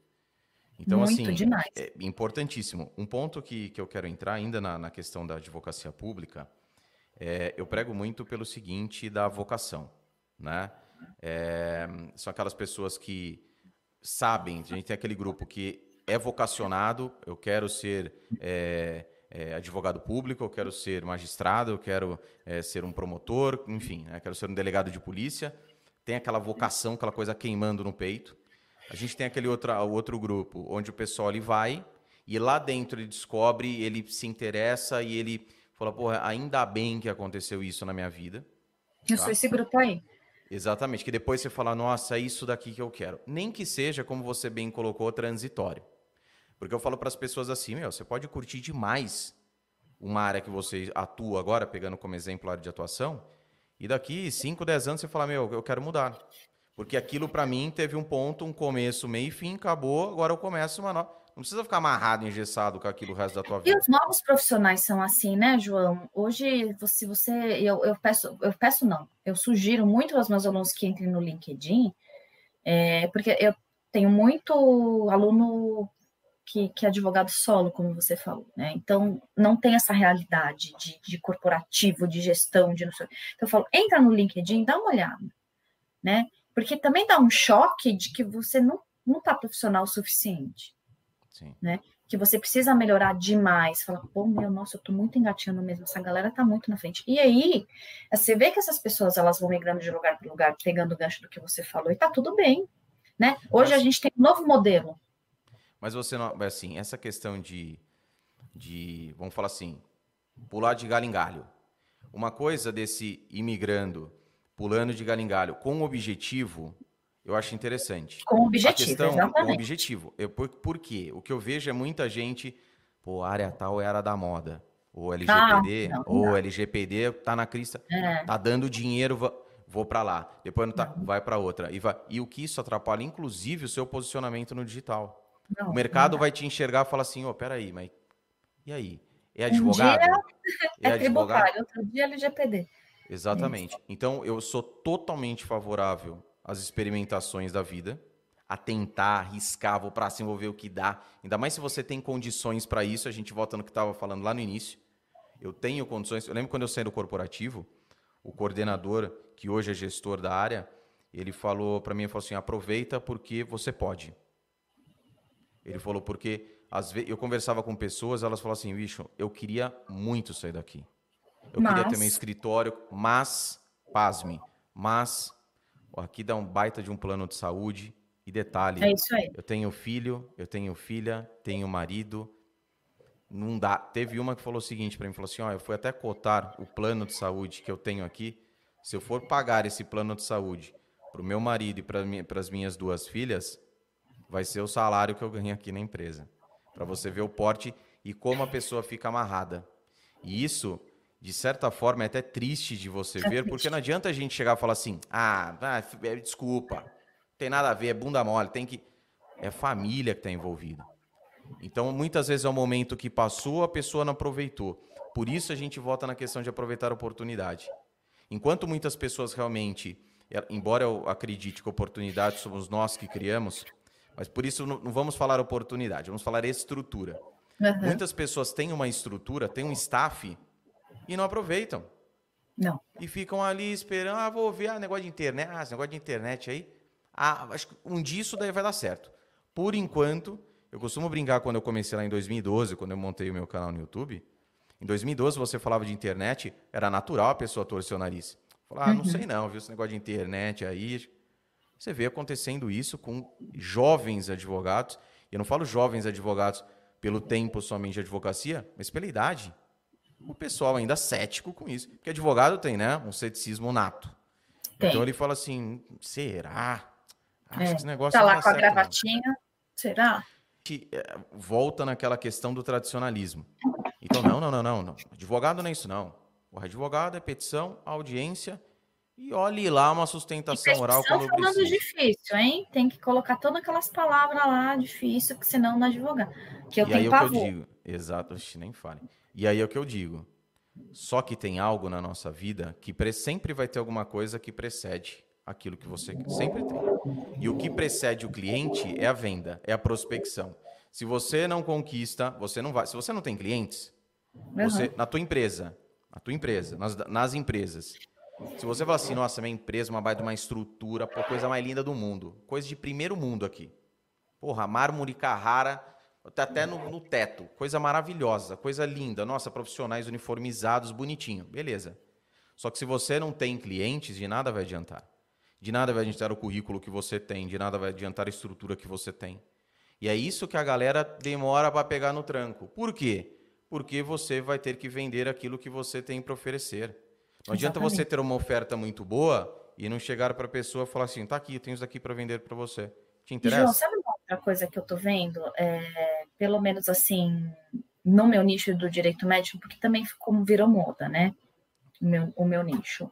Principalmente por conta da pandemia. É, aí fez o boom, mas ele já está meio que na crista da onda já faz um tempo. O povo acha que vai trabalhar com médico, vai ganhar dinheiro e tá tudo bem. E aí, eu, eu sou muito a favor da mídia, né? Digital, acho que a gente tem que usar mesmo. Não tenho, ah, como eu te falei, não tenho nem mais aluno aqui de São Paulo, praticamente. Só que, pegando o gancho aí do escritório lindo, maravilhoso e tal, eu vejo Instagrams assim. Nossa! que Instagram é esse? O meu lá todo amador, né? Tal, dois mil seguidores e tal, me sentindo meio. tô para trás. Pergunta para essa pessoa se ela consegue fazer alguma coisa. Então, assim, existe também essa questão da venda, tem um viés que muitas vezes o cara é bom na venda, mas ele não tem o que vender. E eu estou percebendo isso no direito médico. Né? Então a pessoa começa a, a, a, colocar no Instagram, porque eu faço isso, eu sou aquilo, eu sou muito bom e tal. Você fala, pô, cara é bom, hein? Aí me liga, Camila, você não vai acreditar.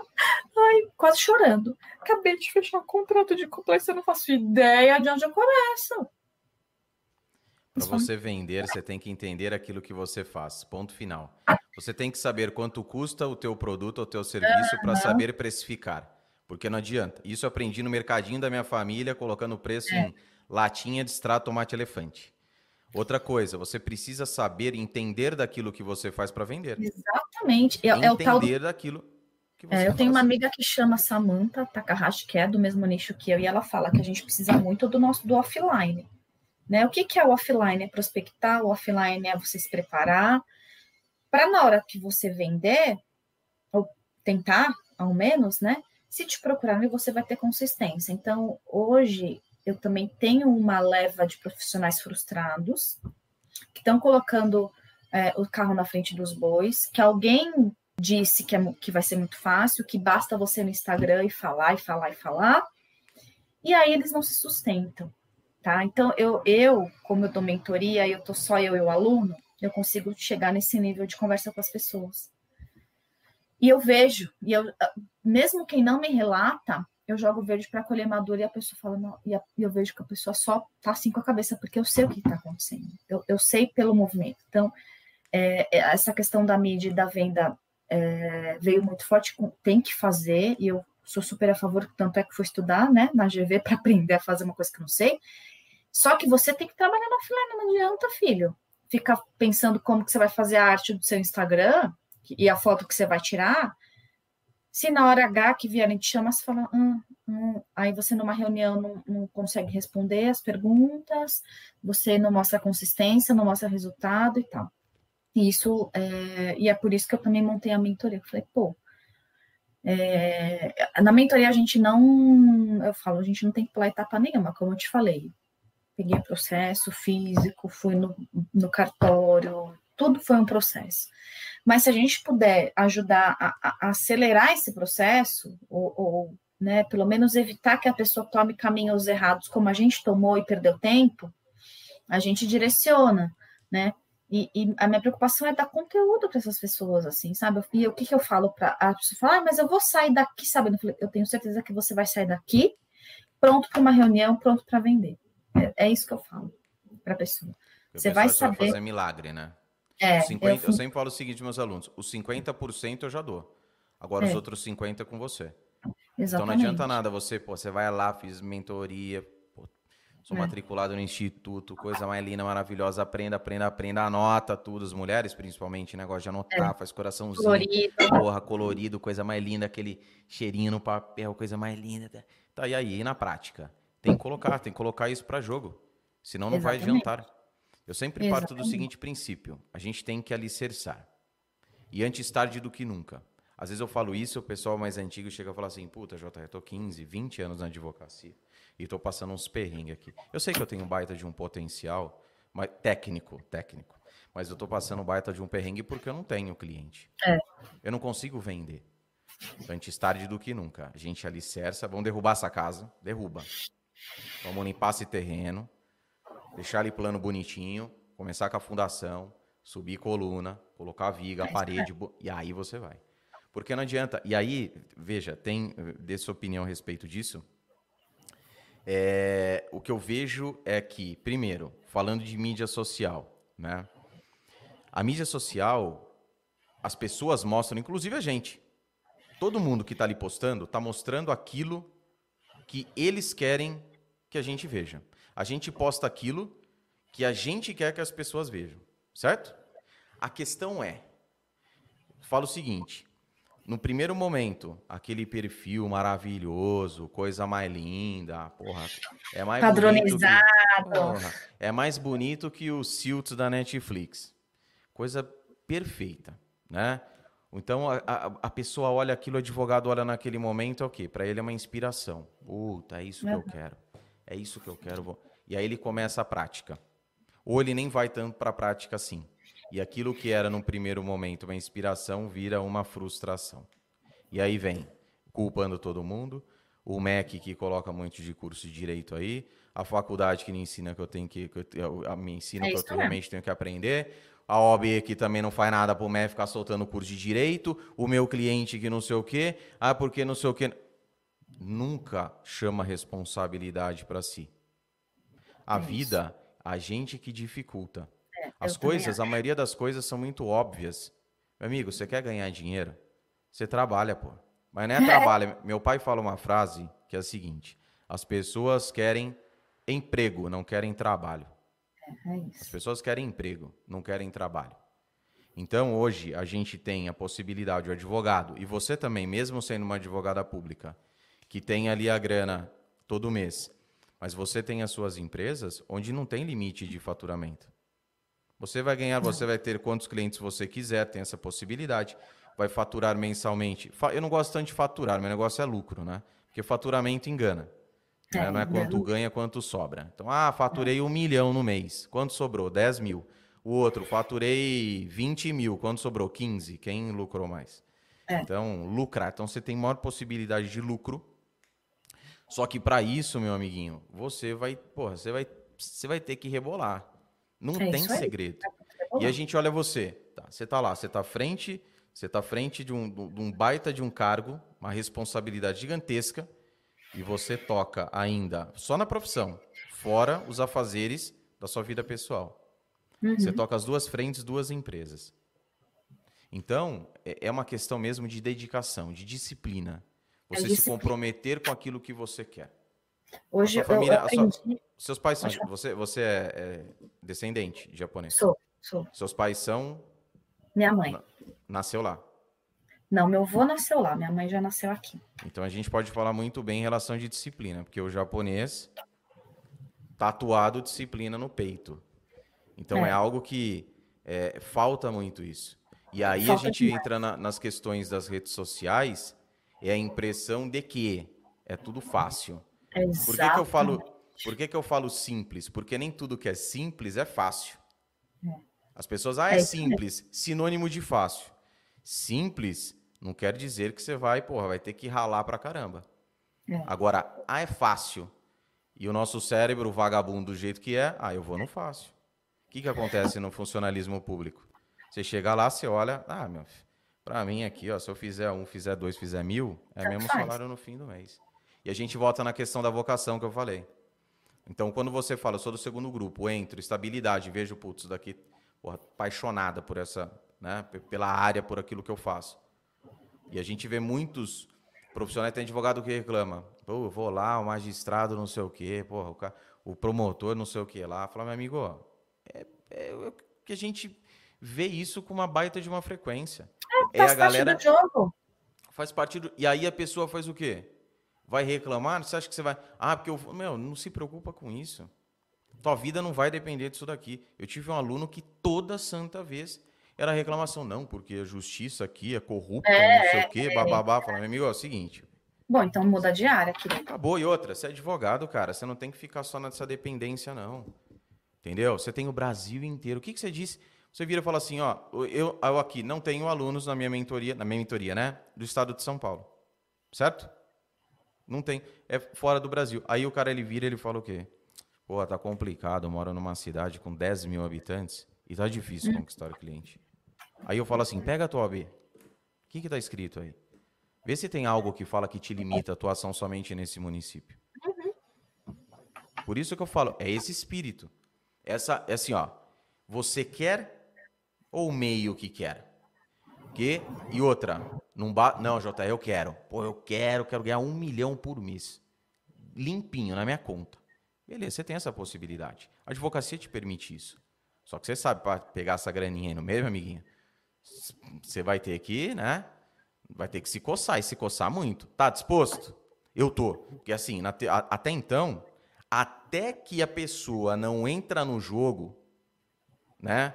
Não entra com o pé direito no gramado, nome do Pai, do Filho e Espírito Santo ali, ela tá achando que é tudo lindo. Ela tá achando que é Instagram. É, Ela tá achando exatamente. que é perfil bonitinho do Instagram.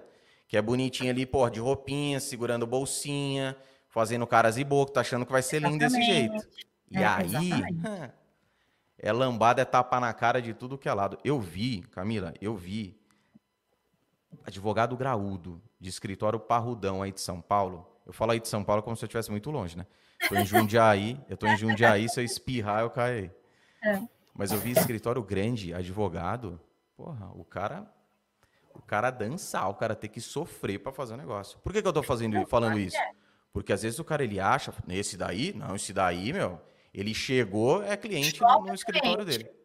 É. Chove faz cliente. fila na porta. É. Acho que tem tonto. Falo, você acha que tem nego tonto? O cara ele vai chegar pro, pro advogado, ainda mais escritório grande. Eu lembro que a empresa, pô, a empresa chegava, pegava esse escritório grande aí, pô, dobrava, fazia um origami, fazia um gancinho com origami lá, botava no bolso. E os Exatamente. caras, você fala, mãe, esse escritório. Eu falava, não acredito. E os negros, não, tá certo. Porque a pegada é totalmente diferente. Totalmente então, diferente. Totalmente. E eu, por que, que eu falo de grande, grande? Porque se no grande acontece isso, Imagine se os caras. Que... Porra, você imagina para quem tá chegando agora. É. Quando eu olho pro tem... cara grande tomando tapa na cara, o que, que eu vou falar assim? Ah, comigo não vai acontecer isso? E uma coisa, João, assim, é, é, acho que a gente é da mesma geração, né? Quem vem depois de nós, né? Mais novos, os mais novos, assim, e é uma conversa que eu tenho até com as minhas amigas que têm filhos e tal, no seguinte sentido: essa geração está acostumado é, muito a coisas muito fáceis. Né? E, e, ela me deu um exemplo assim que eu, que eu gosto de levar e eu falo isso nas aulas também. Quando a gente queria ouvir uma música que a gente gostava muito, como que a gente fazia? Como que eu fazia? Eu ficava no rádio e eu queria gravar a música, tá? Porque eu queria ouvir ela várias vezes. Eu ficava assim, esperando a música tocar. Quando ela tocava, eu apertava o REC na fita cassete para gravar a música, para eu poder ouvir a música quando eu quisesse, e ainda ficava pé da vida que no meio da música o cara falava Band, e nananã, não sei o que, falou, pô, a música tocou, eu gravei, o cara falou Band, falou cidade, sei lá, no meio, entendeu? Hoje, ah, quer ouvir uma música? Tá aqui o celular, tá. Ah, você quer ouvir quantas vezes? 600? Pode ouvir 600 vezes. Entendeu? Então, é, é, e essas pessoas, eu nunca me esquecer, eu tenho um aluninho que é uma, é uma graça, o menino estava, sei lá, terceiro, quarto ano. Um, falei, legal, é, esse menino está no quarto ano, já veio procurar o instituto porque ele já entendeu do jeito que o direito médico é o nicho. Ponto para ele. Maravilhoso.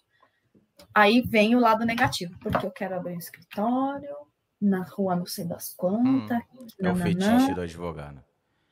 Feitiço aí a gente advogado. Assim, aí eu, é. eu lembro que, é, aí eu lembro que nessa época tinha é, um, um, colega meu que também é até mais velho que eu, e ele falava com toda a paciência do mundo, não, mas não é melhor você ir no escritório antes com outras pessoas para entender, com a maior paciência do mundo. E o menino, não, porque eu não quero trabalhar para ninguém. Menino, que tá bom, parrudo, né? Hein? Tá, tá, tá. Parrudo, tá poderoso. Só que é, o quê? Terceiro, quarto ano. Cai na prática? O cara fala, é. ei, caceta. Aí, assim, assim né? Legal, acho legal você ter essa visão, mas vamos, vamos trilhar o caminho, né? É, acho que é importante a gente ter essa consciência e passar para os alunos essa consciência para isso, para a gente não gerar, para a gente não contribuir para uma geração frustrada. É isso aí. Pessoal, vou dar uma anunciadinha aqui e você cancelar, montar o microfone da Camila aqui. Vocês vão ficar só comigo na tela um pouquinho, porque a parada é a seguinte, tá aqui, ó, para vocês. Quem ainda não é inscrito aqui no canal no YouTube, inscreva-se no canal, ative as notificações. As notificações não, aqui é o sininho. Ative o sininho. Se você está ouvindo aí pelo podcast, vai lá aqui abaixo na descrição. É, tem aí a, a, todas a, todos os endereços onde você me encontra, porque é muito importante, porque é conteúdo exclusivo lá dentro do Instagram, aqui também com o podcast, então é importante que você ative a notificação para não perder nada. Nada, nada, nada. Porque ao vivo a parada é diferente. Sei aí que você pode estar ouvindo né, no seu podcast, já passou do ao vivo, você assistindo aqui no YouTube na reprise, mas é importante que você tenha bonitinho, saiba o horário, libero ali todo o comecinho de mês, a agenda que eu disponibilizo tanto aqui no YouTube quanto no Instagram, também no Twitter também no Facebook, calendário certinho para você se organizar e não perder e ter oportunidade. Só convidados sensacionais aqui, questão de trazer a nata da advocacia, vai ser assim cada vez mais, que é aqueles que podem né, e que agregam demais para a advocacia. Então, inscreva-se aqui no canal no YouTube e não menos importante, aí ó, me sigam no Instagram, arroba jrimperato. Canal no YouTube também, mesma coisa, tá? Facilitando aí, JR Imperato. E um recado para a galera: JR não é Júnior, é João Rafael Imperato. Tá? Já tirei meu último sobrenome para facilitar. Aí chega lá, manda mensagem: Ô Júnior, tô com uma dúvida. Não vou mais responder, hein? Porque falei, porra, eu vou responder pergunta de outra pessoa. Sou João Rafael, tá bom? Chama de João, chama de Rafael, JR Imperato, é João Rafael Imperato, mas Júnior Tô brincando. Mas não vou responder mesmo, não. Tô avisando já. Beleza, pessoal? Vamos voltar aqui. Seja bem-vinda com vocês, Camila Cortez. I'm back. Camila, entrando nessa. Na, na... Peraí. Entrando na. Ainda nessa questão que a gente comentava, né, dessa facilidade, eu sempre brinco o seguinte: o advogado, ele, o, o, o, o estudante do curso de direito, o graduando, e até mesmo os advogados que ingressam, eles têm alguns fetiches. Então, o primeiro, o primeiro assim, carro-chefe é montar o escritório. Ah, vou ter meu escritório, aquele espírito empreendedor, que eu vou ter meu escritório achando que vai ser ter tal negócio, tá? E um outro fetiche é a questão dos títulos. Não, porque eu vou fazer uma pós-graduação, porque a pós-graduação, porra, é uma porque começa com a pós, né? E depois a coisa vai aumentando. Eu sempre deixo muito claro o seguinte: eu não sou contra nada. Não sou contra. Pelo contrário, pós, MBA, mestrado, doutorado, certificação. É conhecimento, vai agregar para a sua vida, ótimo. Mas o que muito acontece? A pessoa ingressa, ela não sabe nem que área ela vai atuar, aí porque alguém falou, não, faz uma, uma pós em civil, processo civil. Não tem como errar. Eu lembro de um colega que estudou comigo, ele, ele emendou, pô, o cara é um dos melhores alunos da sala. Ele, ele ainda não tinha nem sido aprovado no exame. Ele foi lá, lascou uma pós em direito penal e processo penal, terminou, ripa uma criminologia. Hoje atua no direito civil. Então, assim, você tem tempo, não é isso que vai mudar o jogo para você. Né? Pelo menos é o meu pensamento. Eu conversei, inclusive, pra, com a Mari a respeito disso, que a gente aqui, né? Eu não sei se a Mari está assistindo, mas Mariana Forbeck, muito obrigado, viu? Tá ali, ó. Tá ali, ó. Ela mandou até uma carinha. Mariana, ah, tá vou, até, vou até compartilhar aqui, ó. Mariana Forbeck, tá? Porra, muito obrigado pela, pela indicação de Camila e, porra, por tanta ajuda que você me concede. Falando bonito, hein? Me concede. Me concede. Me concede. Juridiquês. E eu falando... É isso aí. Né? Posso falar em latim aqui? Direito romano? Mas entrando na questão, o que, que é? Eu até falo, ó, tá assistindo lá, ó. Fica vacilando Ai, aí. Fica vacilando aí que você vai entrar ao vivo. Joga o link aí, você entra ao vivo. E descabelada, descabelada, viu? descabelada, tá? Com jaleco branco, porque é advogado de direito médico, mas ela falou assim para mim: "Ah, eu não, não ando mais, só ando de jaleco branco agora". As pessoas pensam que eu sou médica. Brincadeira, Mari.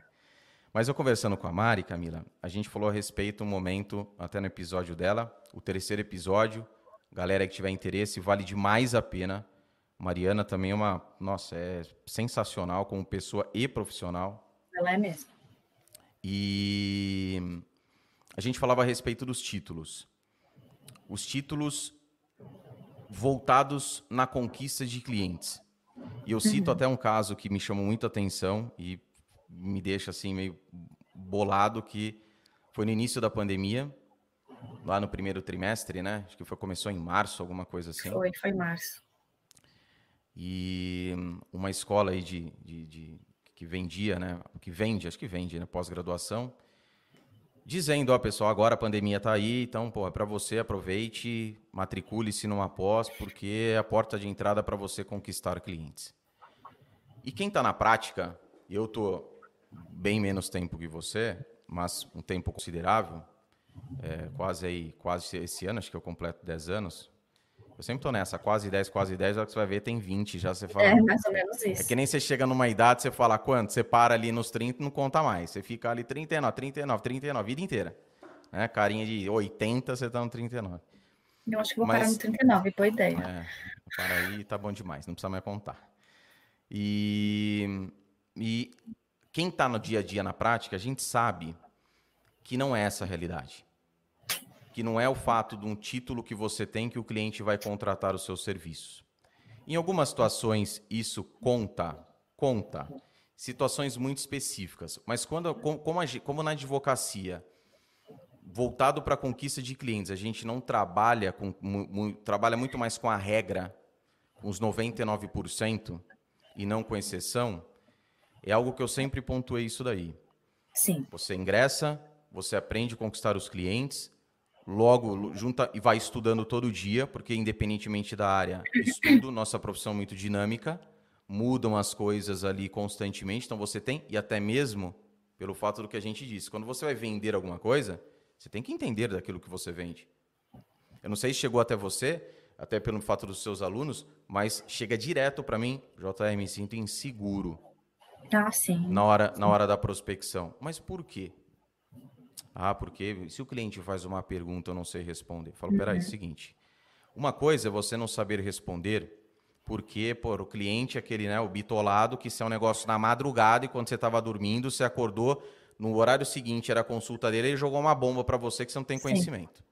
Então é o que você não tem conhecimento, ou é algo que ele viaja, ele fala, ele confunde área, não é a respeito daquilo. Você é direito de família, ele fala uma coisa relacionada a direito médico e o direito criminal totalmente fora. Outra coisa, que é o que mais acontece, é por falta de estudo.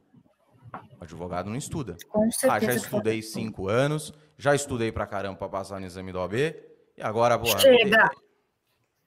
Vou com o meu livrinho de prática jurídica aqui e tá bom demais. Vou Quando precisar modelinhos. consultar, e tá bom demais.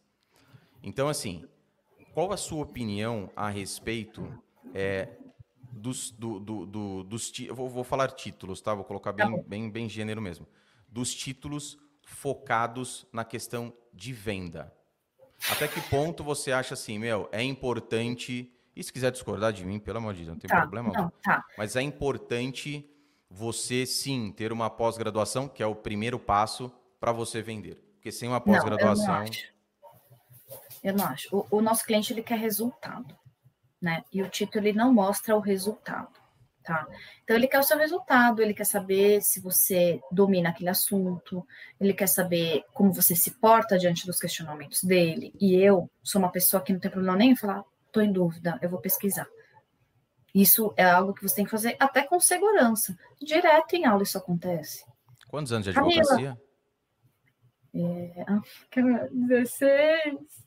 16 anos. E você que tá chegando agora aí, fiozinho de fralda na bunda na advocacia, tá com vergonha. Então não tem problema nenhum. Não sabe realmente? Vou pesquisar, vou pegar a coletar essa informação, passo para você o mais rápido É, possível. Exatamente. Se você me dá um tempo, eu vou pesquisar. De fato, eu não, não tenho muita afinidade com esse. É a primeira vez que isso acontece, eu vou pesquisar. E tá tudo bem, né? Do meu, assim, eu sou muito acadêmica, né? Então, eu vou defender um pouquinho o título, no sentido de que eu acho que ele é uma credencial. Embora ninguém fala... Que faculdade você se formou quando entra no seu escritório? Ninguém pergunta isso. Entendeu? Ah, se for- a, a não ser que seja assim, não para não pra te escolher para contratar, a não ser que seja uma conversa informal, ah, você se formou, não formei. Né? Agora, ninguém quer saber. Você pode me passar os seus títulos para eu saber esse tipo de coisa? Realmente ninguém, hum, é, pelo menos eu não me recordo de terem me por isso. perguntado, né? É, exceto para dar aula, que aí é uma outra questão, e as pessoas querem essas Foi o que a credenciais. Mari bem falou, que é, também, é uma exigência, né? É, em, certo- em certos pontos, o mestrado, o doutorado, até pelo limite imposto pelo MEC, certo? É, então, para isso, é, é, de fato, é, faz toda a diferença, né? É, agora, diretamente ligado, título e cliente, eu não acho também que esteja diretamente ligado, e também está errado aquele que faz a pós-graduação ou mestrado, então nem se fale, pensando que vai ser uma coisa automática. Então, eu vou fazer a pós-graduação e aí, certamente, vão me procurar, né? Uma então, não, condição, você- né? é uma condição é, ou então uma premissa absoluta, não é. O que pode fazer a primeiro networking que é muito bom quando se faz uma pós e tal, isso ajuda muito, você conhece o núcleo que você tá, você faz que é uma coisa que eu falo para os meus alunos assim, ah, como eu começo, olha, começa a conviver com as pessoas. Começa a frequentar evento, começa a entrar em grupo de estudo, né? Eu tenho o meu grupo de estudo, gente, as pessoas fazem parcerias, se ajudam, né? Então, acho que tem esse ponto válido e para aprender, né? Acho que, que a gente também não pode desvirtuar para que, que ela existe, para você é, lapidar o seu conhecimento. Né? Então, ela tem que ser para isso, ela não pode perder a- finalidade principal, que é essa. Né? E aí as pessoas elas não fazem direito, né? Mais faltam do que vão, pede para o amigo assinar lá a lista. É Entendeu? bu- em aí- busca mais do título mesmo, né? É, Ah, o pô, título já- É, exatamente. Então, não, vá fazer, é, é, e, e se você decidir fazer, para fazer de sério, né? A gente tá todo mundo adulto aqui também, né? Ninguém tá mais nem época de escola, faz de verdade, né? Para você, inclusive, João, inclusive, assim, pelo menos na pós de direito médico, né? E eu acredito que nas outras também. Ela serve muito, a perguntaram para mim esses dias numa live, o que, que você faria diferente? Se existisse isso na minha época lá atrás, talvez eu fizesse uma pós, mas porque ela te apresenta o mundo inteiro do direito médico, que ele é amplo. E é uma maneira também de você olhar e falar: peraí, aqui eu quero, aqui já não tem muita afinidade. Se precisar fazer, até faço, mas não é aqui o meu lugar, né? E, e- e ele te apresenta todo, todo o leque de possibilidades que você também por isso você consegue entender melhor, porque no direito médio, quando as pessoas entram, elas acham que é responsabilidade civil, né? A maioria ainda acha isso. Né? É ação de responsabilidade civil, de erro médico, então o discurso que eu ouço. E quando eu comecei a dar aula na pós-graduação, 95% dos TCCs eram disso. A gente pode, a gente pode trazer o seguinte: tem muito, né? É verdade. Eu também sou uma pessoa que eu ve, eu, eu quando quando eu, direito médico para advocacia eu vejo com a responsabilidade civil. Sei que logicamente não é só, ela não é não, não tem como falar ah, direito médico, não, limitado à responsabilidade civil. A gente pode falar que assim, que é o carro-chefe, é o que mais o, o advogado será acionado no, naquele advogado atuante no direito médico com uma forma genérica na, na no, no, nicho, entende? Ele não é tá. espe especialista, é, ele não, não, não, não subnichou ainda o direito médico, mas ele ingressou. Fala, meu amigo, eu posso dizer o seguinte: muito provavelmente o que mais vai chegar até você são casos relacionados à responsabilidade civil. Outro ponto, abrindo e fechando o parênteses aqui. Responsabilidade civil, muitas pessoas associam com um juizado especial civil, aquela coisinha babinha, facinho, batidinha de trânsito, toquinho na traseira. E responsabilidade civil, a Mari está aqui e ela sabe o tempo que a gente trabalhou junto, é caso pesado. Principalmente no médico, a gente tem situações de óbito. Coisa uhum. pesada. Não é batidinha de trânsito, não, tá? É, coraçãozinho aí, coisa pesada. É. Mas a gente pode ter é. essa. O que Podemos. alicerce ali? É, é, é, sem dúvida, é, foi o que, que alavancou o direito médico, digamos assim, até porque a gente pegou um modelo americano também.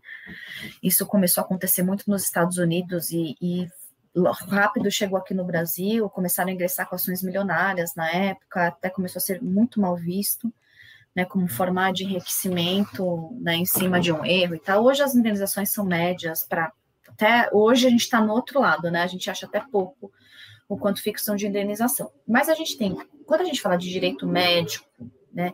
O nome direito médico, é, embora tenha ficado famoso por isso, ele engloba também saúde.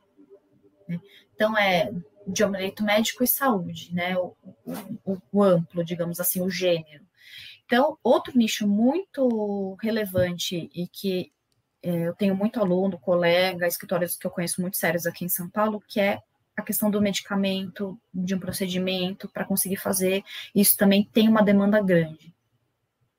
Né? E você precisa ter uma afinidade aí com o trâmite processual diferenciado, como que faz um relatório, como que você pede, você tem que despachar com o juiz, não tem jeito. É, é uma situação em que o paciente, muitas vezes, ela precisa disso em 48 horas, em 72 horas, é para ontem, está morrendo, sabe? Então, a questão da saúde também tem um, um, um nicho aí que eu até eu posso até arriscar dizer que é maior do que o do erro, tá? Porque isso Sim. pode acontecer em qualquer família, qualquer momento, entendeu? E porque isso engloba plano de saúde, né? Então hoje todo mundo tem um plano de saúde. E, ou todo mundo assim, não, não é todo mundo, mas muita gente tem um plano de saúde, né? E que você precisa acionar esse plano de saúde e aí ele te nega. Fala, não, não tem direito. Então é, é um nicho muito interessante também e, e tem que saber fazer. Exatamente. Que não é a minha expertise, por exemplo, não é o que eu saberia fazer, né? Se hoje eu tivesse que abrir um escritório, não é isso que eu sei fazer. Conheço muita gente boa que sabe fazer, não é o que eu saberia fazer. Hoje a minha. E, e aí, João, é até bom você falar isso, porque não sei se, se você é dessa época, mas eu sou dessa época. Quando a gente, assim, quando eu estava na faculdade, e, e eu, muitas pessoas enveredaram para as empresas, né? Então, foi uma época, na minha época, todo mundo quer trabalhar em construtora, Todo mundo queria ser advogado de reclamada, nunca mais de reclamante. Né? Porque a ah, reclamada, né? O que pode me pagar melhor, enfim. Para que eu vou querer ser de reclamante se a reclamada é uma empresa que pode me pagar, né? E hoje ainda a gente tem esses profissionais com esse pensamento de vou advogar para médico, eu vou advogar para o paciente ou não. Né? A chance do, do, médico me pagar é muito maior, porque afinal de contas ele é um médico, né? Tem dinheiro, tem dinheiro. Tem dinheiro, tem dinheiro, né? E hoje eu sinto muita falta de bons advogados para paciente. E aí a gente entra na questão da grana. A gente entra na questão do você está advogando sem a vocação. Você está advogando, é. ou você tem até uma vocação, mas você está focado no dinheiro, né? Aquela coisa de falar assim, o que que dá? Independentemente, entrou, o que que dá? Lembra, acho que você lembra também dessa época da advocacia trabalhista. Uhum. E era assim até mesmo antes né, da nova lei trabalhista. Da reforma. O pessoal né? falou assim, bichão, recebi a pergunta, de... depois parou, né? Depois da reforma, que deu uma minguada, mas uhum. a galera falava assim, viu, é verdade que para ganhar dinheiro rápido, né, o rápido, é advocacia trabalhista? Por quê? Pô, vai advogar na trabalhista. Ah, lá você pede tudo, bichão. Você vai ganhar, você pede 10, você ganha 2. Você ganha até vai o que você não pede. Você ganha até o que você não pede. E você vai ganhar, cara. Vai fazer um acordo ali, pô. Você entra hoje, daqui uma semana você tem 30%. E teve realmente, não vou mentir não.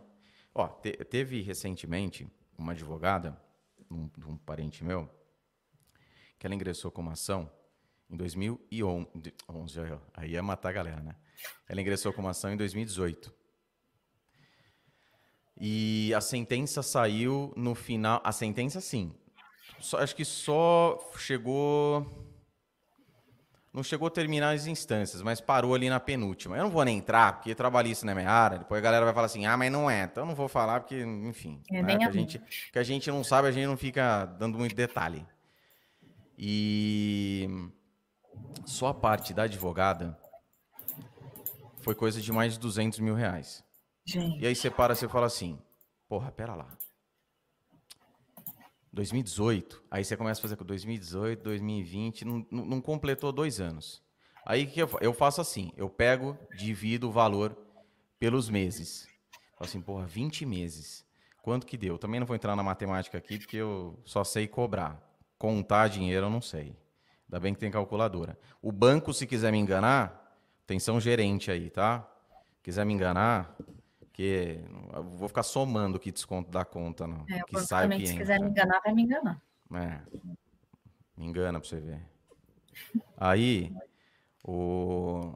você chega, você fala isso para um advogado que está começando, e o cara agora vai ter um monte de advogado, né? Porra, JR, é o que eu precisava minha vida. Vou para advocacia do tra... direito do trabalho. Porque é algo que, mas eu falo isso por quê? Porque acaba a pessoa brilhantando os olhos pelo dinheiro fácil, só que você não sabe, dentro desse tempo, desses quase dois anos, digamos assim, o que essa advogada teve que fazer. Claro, ralou muito. Isso, Entendeu? isso até para você é, saber cobrar, para fixar funcionários, você tem que pensar nisso. Exatamente. Porque senão o que, que acontece? A pessoa ela chega e fala assim: ah, é fácil.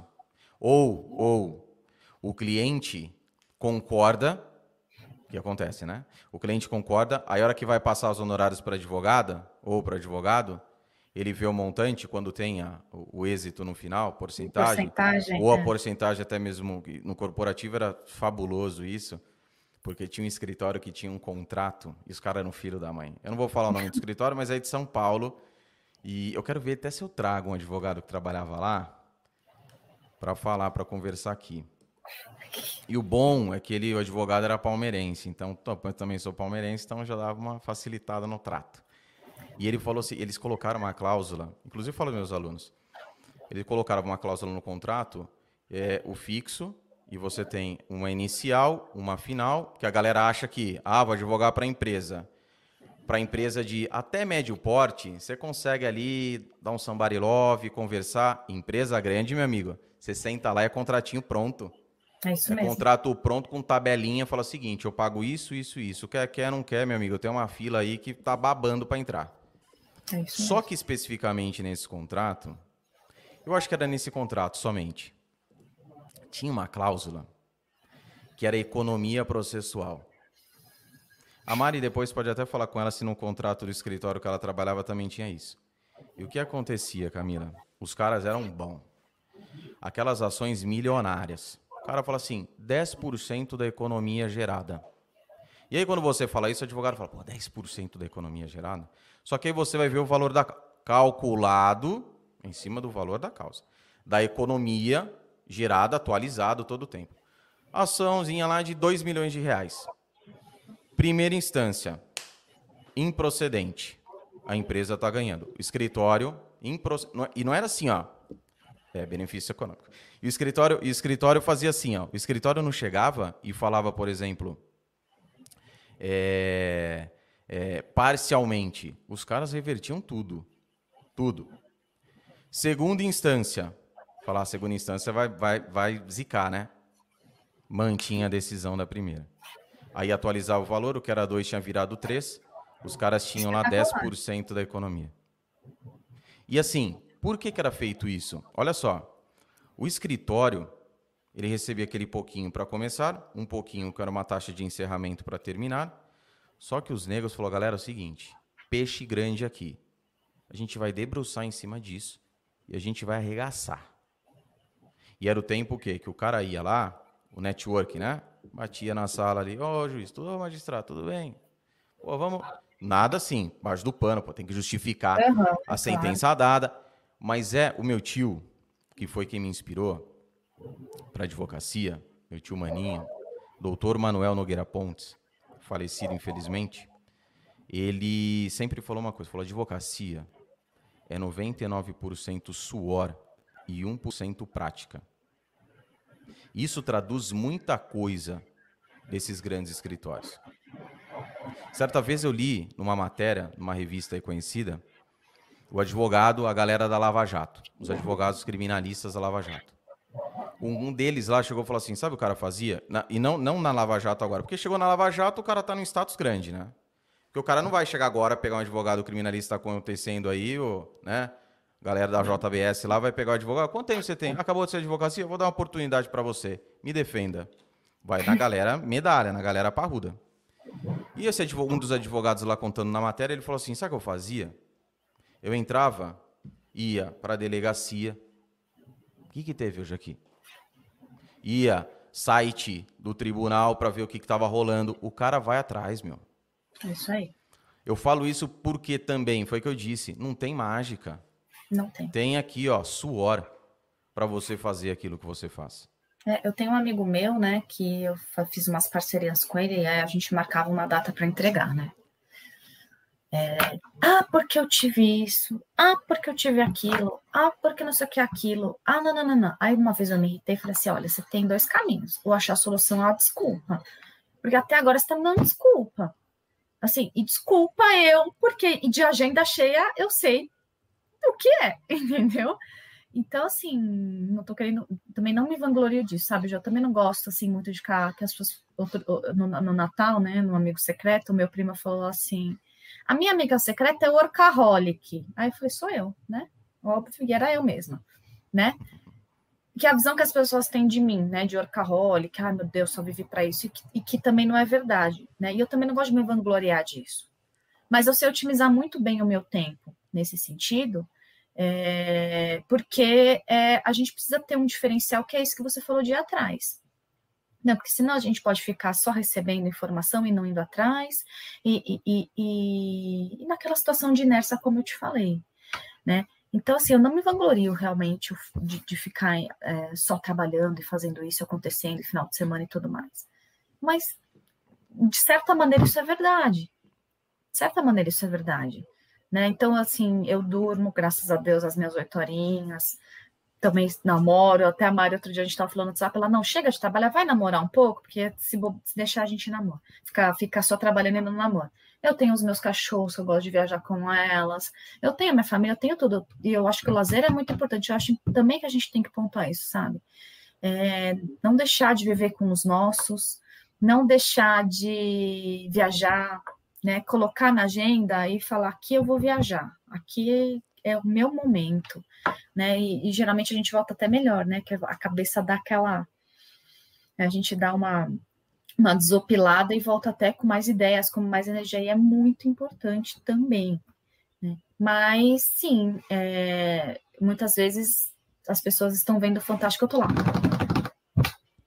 Entendeu? A questão, a questão que você disse, você diria que sua vida ela sempre foi uma vida equilibrada? Porque tem muito disso, né? Eu, eu, eu, eu vou falar o que, que eu acho e depois você, so, você dá a sua opinião. Pela intensidade né, de trabalho que você tem. Lembrando que você é advogada pública e tem duas empresas, além okay. da docência, certo? É. Uhum. O que, que eu penso? Essa questão de equilíbrio ela é muito boa você poder equilibrar, ter as outras coisas para fazer, mas existirão para os obcecados, no bom sentido. Obsessivo no sentido, obcecado no sentido de você, meu, é isso que eu quero, vou atrás para fazer a coisa acontecer. Exatamente. É. Mas exi... não para aquele que, ah, não, porque eu, porque eu vejo que muitas pessoas utilizam o fato do equilíbrio como muleta. Daquela encostadinha aqui para falar, ah, não, porque ah, não, a vida preciso, tem que ser equilibrada. Né? É, é. Porque, ah, porque fulano li um livro que falava que a vida é equilíbrio, porque tem. Vamos abraçar aqui, Vamos abraçar as árvores, né? E eu ia falar um negócio aqui, mas tenho medo de desmonetizar o, o, o, o, o, o vídeo depois. Mas eu acredito que, e vivi isso, momentos da nossa vida que o equilíbrio ele vai ter que ser deixado de lado. Total. Até mesmo visando. Uma vez perguntaram: o que é mais importante para você, a família ou o dinheiro? E aí a resposta foi: o dinheiro. E muita gente, né, a galera legalize vira e fala assim: é, nossa senhora, que mercenário, pô. Só fica pensando em dinheiro.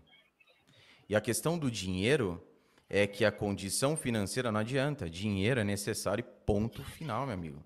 Ponto final. Tem que isso na tua vida, tá? E não é só para pagar sua conta, não.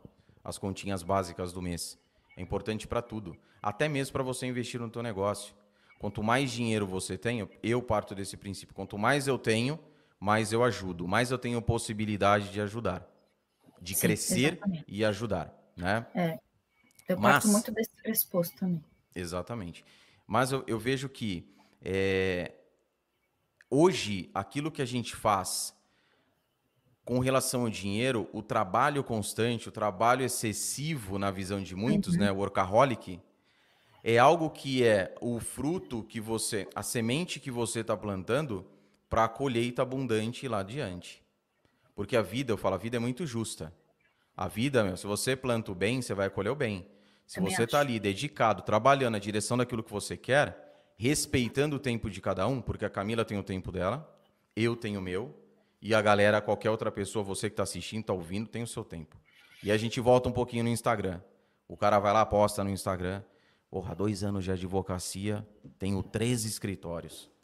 Tenho três escritórios, tenho dois carros importados, moro num apartamento de 150 metros quadrados na melhor avenida da minha cidade, ó, cobertura, não é no meio não, que é baratinho, lá embaixo não, na cobertura. E aí o advogado ele olha aquilo e fala: "Nossa senhora, que lixo que eu sou na advocacia". É, que Porque lixo. eu tô há, há 10 anos e nem carro eu tenho. É. Entende? Então, a questão, sua opinião. Primeira curiosidade minha, como que você divide o seu dia a dia, qual que é a sua rotina, em virtude de tantas coisas que você tem para fazer? Tá. E a sua opinião com relação ao equilíbrio. Se no tá. momento da tua vida você falar assim, não, bicho, agora aqui, família, dá um tempo aí, o, o, o, o, meu bem, segura a onda aí. O dog, vocês vão ficar andando aqui dentro do apartamento mesmo, porque não vai dar pra sair, não. Porque agora é foco. Dá até aquela engordada, né? Que eu também tive dessa, você fica ali, você fala, ah, bicho. Aí vem a questão de prioridade e questão de saúde, que é uma coisa Exatamente. também que eu coloquei em mim assim. Se você não cuidar da tua saúde, por mais obcecado, por mais atarefado, né, é, é, é, comprometido com aquilo que você quer, seja, meu amigo, se teu corpinho pifar, já era. Já. Né? Eu tive já essa era. experiência ano passado porque eu tive apendicite, né? Então, quando você coloca o trabalho na frente, coloca a saúde também, porque ela é o motor que vai fazer com que você agilize. Mas, na sua opinião, sua rotina em virtude de tanto trabalho e a sua, a sua, a, o que você tem a dizer com relação ao equilíbrio. Tá, eu acho assim. Primeiro, você tem que se conhecer, tá? Porque assim, eu tenho uma amiga minha que fala assim: você precisa ler o livro do Poder da Manhã. Cara, para mim amanhã não é o meu melhor momento. Eu falei isso pro João até. Não é. Hoje, agora eu já tô quente, né? Mas assim, é, não é para mim, pessoalmente, biologicamente, o meu melhor momento. Então, em primeiro lugar, assim, se conheça, tá? É, não, acordar cedo não é sinônimo, não, se acordou 10 horas, você é um cara encostado, que não produz, é um cara que, enfim, vagabundo, pô, levantou às 10. Eu, Camila, graças a Deus, se eu pudesse, eu levantaria às 10 da manhã todo dia, porque é, a minha, é o meu biológico, mas também eu fico até 3 se precisar. Então, um, me se conheça. Porque assim, se, com tudo que eu tenho para fazer, pela lógica, acorda cedo e faz. Não consigo, não vai, não flui, não, não é o meu melhor. Então, isso é um ponto. É, segundo, eu acho que é muito de fase, né? A gente também não consegue estabelecer algo perene, né? Nessa, nessa dinâmica de vida. Exatamente. Então, é, eu, como eu já tenho uma tendência a ser workaholic, João, e assim, se me deixar, eu acordo, trabalho, trabalho, trabalho, volto, trabalho, trabalho, trabalho, trabalho, trabalho, eu me forço, tá? É, é, eu me forço e, e, e me programo para ter momentos de lazer. Entendeu? Então, assim, se deixar eu tô lendo, se deixar eu tô vendo só série que tem a ver com o que eu faço. E assim, você tem uma pessoa que está do seu lado, né? Tem, enfim, você tem, tenta buscar, como eu digo, deixar todos os pratinhos rodando. Né? Mas um deles vai ficar sempre prejudicado, tá? E geralmente não é o pratinho do trabalho, é, é o pratinho da vida pessoal que fica prejudicado. É o pratinho do final de semana, principalmente. Final de semana, para te falar, tenho final de semana, mentira, eu não tenho final de semana. Final de semana, tá? De tipo assim, aquele sextor. Meu, eu não tenho sextor há muitos anos. Do tipo, agora só vou pensar na segunda de manhã o que eu vou fazer. Mentira, não existe isso para mim mais. Tá? A partir do momento que você decide empreender, eu tô ligada o tempo inteiro tempo inteiro, assim, posso até sair para almoçar, posso até ir para uma festa, óbvio que eu vou, óbvio que eu faço as coisas, mas eu tô, putz, vejo se chegou alguma coisa no Instagram, tal, tal, tal, eu não desligo, né? E até por isso que eu me programo a viajar, e eu sou meio presa, né, por ser funcionária, então eu tenho duas férias por ano, assim, 30 dias dividido, aquele momento é o meu momento, e mesmo assim com dificuldades, né, por ser empreendedora, não, eu não consigo falar, vou desligar o celular e, e vou, não dá, então, é uma escolha de vida, né? Você tem que saber isso, por isso que muitas pessoas que estão no meu lugar como funcionária pública amarram o burro e fala, vou ficar, é aqui mesmo que eu vou ficar, porque também se eu desligar o celular, também que se dane, né? Nas minhas férias também, estou 30 dias, se eu quiser jogar na piscina no celular, não tem problema nenhum. É uma escolha. Então, eu acho que essa consciência é importante. E, e quando eu começo relacionamentos, né? Nessa, nessa minha vida, eu sempre falo, olha, trabalho é muito importante para mim. Então, eu deixo Senta isso aqui, muito vamos claro. conversar, vamos conversar. Vamos conversar. Vamos conversar. Porque eu já tive relacionamentos que acabaram por isso, né? É, então, ó, é, tudo bem, estamos legal, vamos ficar junto, tudo bem, mas o trabalho é prioridade para mim, inclusive no quesito maternidade, que eu adiei, não sei nem se serei mãe, porque eu dei prioridade para minha vida profissional. Porque eu sabia bem. que se eu fosse mãe, eu sabia que eu não ia conseguir chegar onde eu cheguei com a idade que eu tô, né? E, e então, é, claro que eu tenho muito ainda a galgar, gente, não tô no, no topo da carreira, assim, enfim, né? Só é, mas com certeza se eu tivesse sido mãe, eu não estaria onde eu estou hoje. Então, é, são escolhas na vida, né? E, e, você ter parceiros e pessoas que te amam, que entendam isso e respeitem, né? Porque não é fácil também acompanhar. Ou então, como eu achei que você vai ficar sozinho, porque é a sua prioridade. Então, eu acho que você se conhecer, saber o que é importante para você, e ver que o que é importante para você pode não ser o mesmo do João, não é o mesmo da Mari, não é o mesmo das pessoas. Você tem que ver o que é importante para você. Então, eu percebi que, embora eu seja mulher, entre. Eu sei que muita mulher fala que mentira, até parece, mas eu me conheci, eu fiz terapia e eu estou falando com convicção. Hoje, entre ter família tradicional brasileira, com maridinho, papai, filhinhos e tudo mais, e ser uma profissional Hoje eu prefiro ser profissional porque é o que me brilha os olhos. Não estou dizendo que eu não serei mãe um dia, pode ser, né? Pode ser que eu seja, que seja a melhor mãe do mundo e adore, mas assim, certamente eu vou balancear profissional. Quando eu vejo amigas minhas, familiares meus abandonarem, mulheres, abandonarem a carreira por conta de maridos, por conta de filho, aquilo me dói, eu, eu olho naquele lugar e falo, esse lugar eu não, não ia conseguir suportar, eu seria infeliz. Uma coisa é abandonar, né? Quando, quando acontece isso, eu já vivenciei também experiências assim. Mas a pessoa também tava meio assim, ah, bicho, sabe? Pô, deixa a vida me levar. Ah, o marido. Marido foi a empresa do marido, transferiu ele para a Bélgica. A pessoa tinha carreira aqui com escritório, tudo. Ah, vou fechar meu escritório, vendi minha parte para sócia, vou embora para a Bélgica. Só que você sabia que aquela pessoa, sabe quando tá ali para, ah, tô hum. ali. Agora a zica é, você tem uma vida, você tem um sonho, você tá ali na pegada, aí você termina tudo aquilo para seguir a pessoa. Não. E aí acho que é isso que você tá falando, né? Que é uma pegada onde você fala assim, meu, faz o teu, sabe? Tem coisa que eu também tenho esse mesmo pensamento, sabe? É, é o preto no e Ainda mais para quem é mulher, né, João? Sim, a gente é... já tem um lugar é. difícil, né? Então, quando esse discurso, é, não querendo partir para um discurso feminista, mas ser mulher nesse lugar de empreendedorismo ainda é um lugar difícil. Acho importante a gente falar sobre isso. Né? O empreendedorismo ele ainda é, é muito masculino. Né? A, a, gente tem, lógico, né, uma, um, um, viés aí de mulheres empreendedoras, mas ainda a gente precisa levantar a bandeira da mulher empreendedora.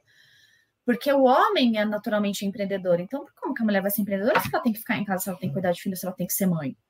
Né? Então, é, é outra barreira que você tem que quebrar e, e, nem todo mundo enxergar isso com tanta tranquilidade, muito menos quem vai se relacionar com você, né?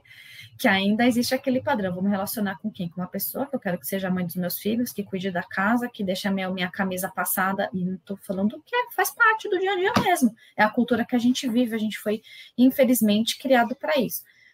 Então, é, além de tudo, você tem que estar tá preparada para a cobrança da sociedade.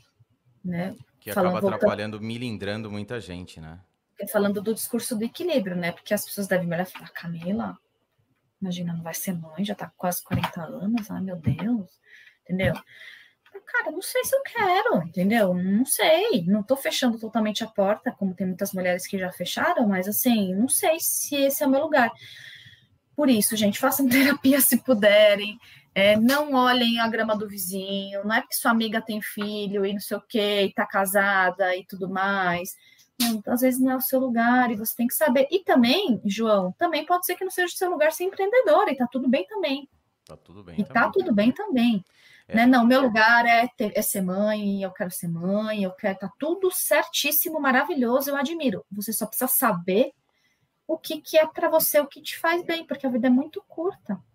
Exatamente. A vida é muito curta, é, até quando, quando uma idade vai chegando, a, cada escolha sua errada custa muito, né? Então você tem que estar tá muito inteiro com você e saber o que te faz feliz e, e, e, o que faz seu olho brilhar. Acho que isso é importante, sem romantizar, tá? Porque é muita relação, né? Mas é importante que você esteja inteiro onde quer que você esteja. Né? É romantização zero, né? Zero. Porque é, é, eu acho interessante que a gente. Você começou a falar da questão do os livros, né? É, tem aquele livro. Eu, eu lembro que teve aquela aquela uma fase da turma que acordava às 5 horas da manhã. E eu sempre acordei muito cedo.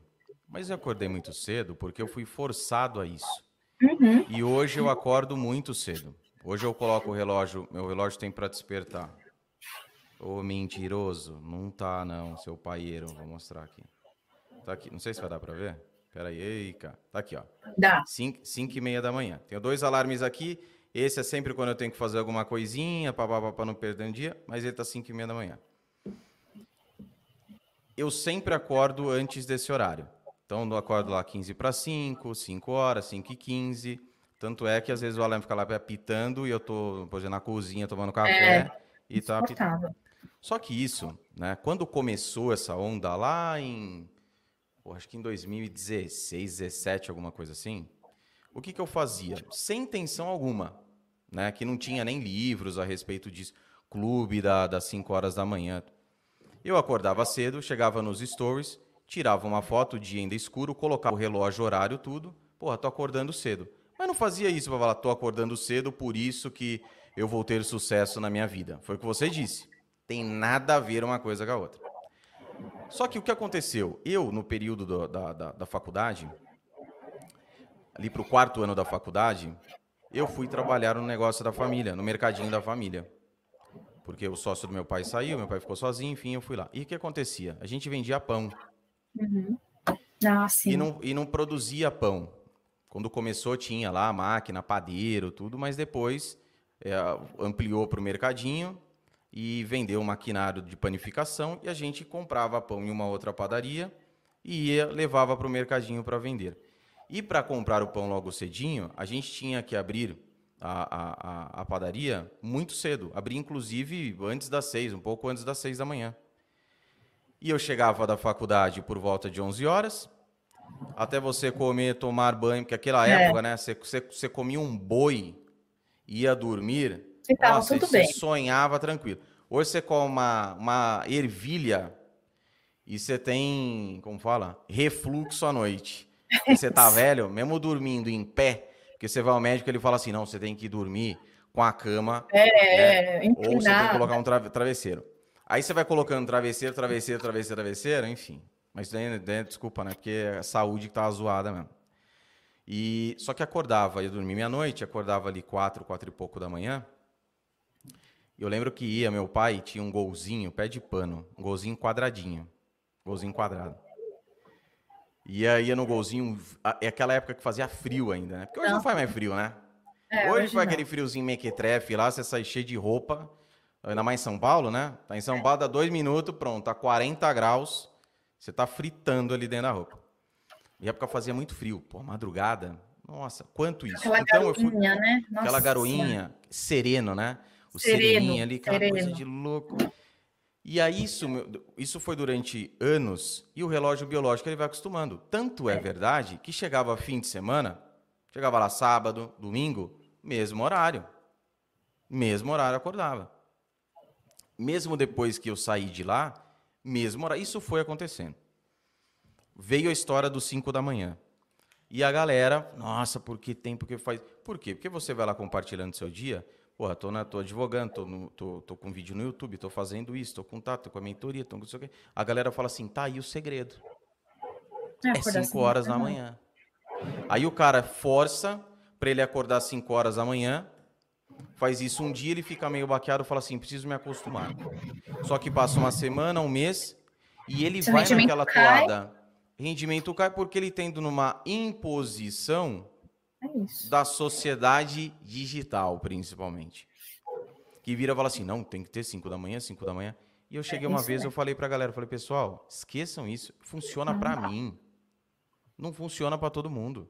Do mesmo jeito, quando chega a noite, quando chega ali 6, 7 horas da manhã, eu tava já conversando, já, eu tava conversando com um advogado, um, um amigo meu, o Matheus Terra, que foi até do primeiro episódio. Eu falei, Matheus, eu lembro, cara, molecão, você ia para carnaval, bicho.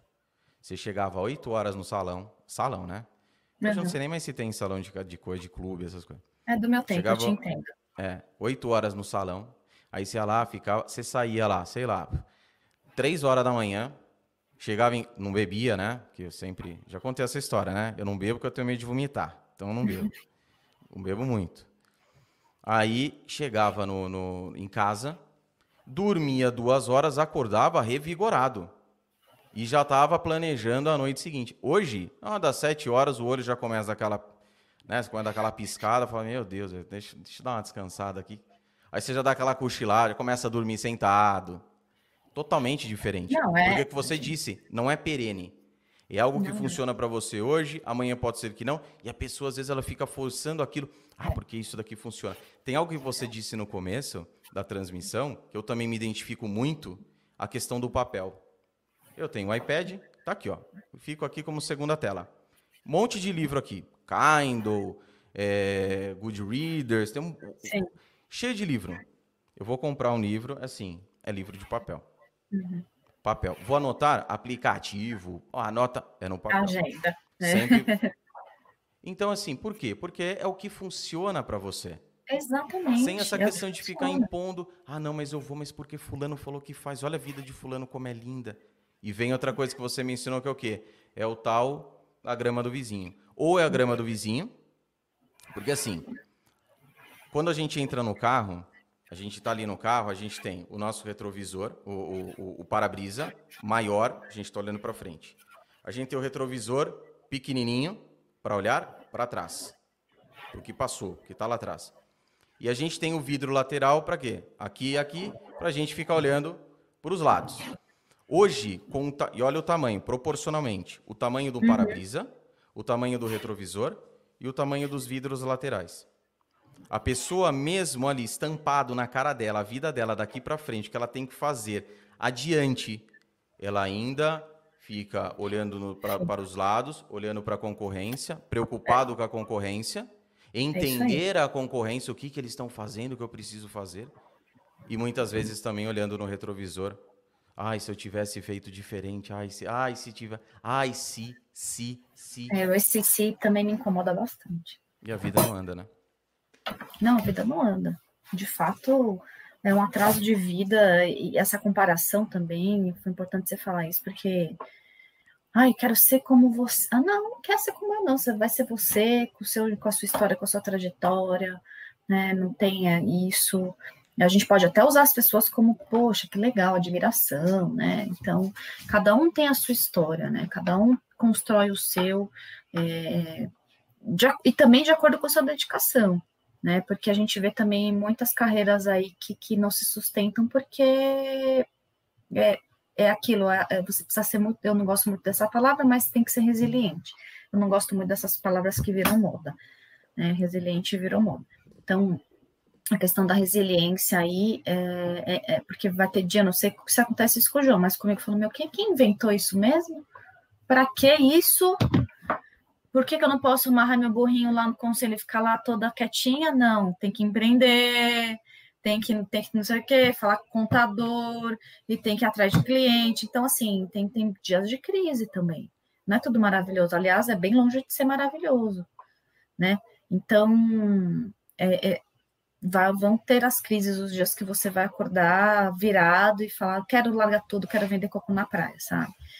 Mas dura pouco, tem que durar pouco. Aí dura pouco, você fala, não, não, mas ah, não, mas eu gosto. Aí, e é engraçado, né, que quando às vezes eu tô, ai, que saco, meu Deus, chega a mensagem de um aluno. Impressionante.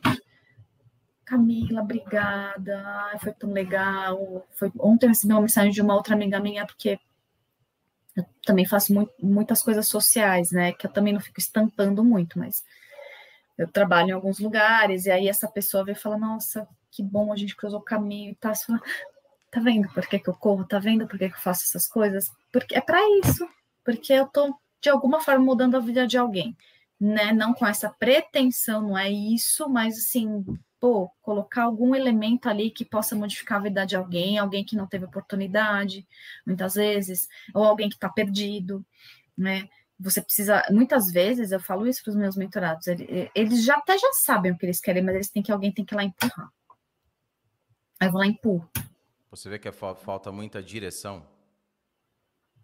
É eu acho que, falta muita direção. Eu acho que hoje as pessoas estão perdendo muito tempo vendo o que os outros estão fazendo. E, e ficam, e... e... ficam tentando emular essas pessoas. Exato. E aí é, é, que é, que é a vida da pessoa na vida dela. É, né? e, Do e mesmo fica lá, ah, meu Deus, olha, essa pessoa ela consegue fazer tudo isso. E eu, eu também não gosto muito desse tipo de coisa. Acordei quatro da manhã, dormi quatro horas por noite. Ai, meu Deus. Não, eu não sou essa pessoa que vai ficar, ficar é, multiplicando essa ideia de temos que dormir pouco mesmo. E não, não, não acho isso. Acho que tem que dormir. Eu durmo oito horas por dia, graças a Deus durmo mesmo. Se eu não dormir, eu não consigo fazer o que eu tenho tudo para fazer. É, é, uma, é, é para mim é lógico. Sim. Entendeu? Hoje que eu acordei cedo, eu tenho certeza que lá pelas 9 10 já já tô, já vou estar tá limitada, sendo que geralmente eu tô ligada até meia-noite, uma da manhã. Entendeu? Então é muito é, eu acho que é muito fantasioso isso e muito errado é, porque às vezes você tem. E assim, quando a, questão da mídia que você falou, a gente alcança pessoas que você nem imagina. Sim. Então você tem que tomar muito cuidado com o que você fala.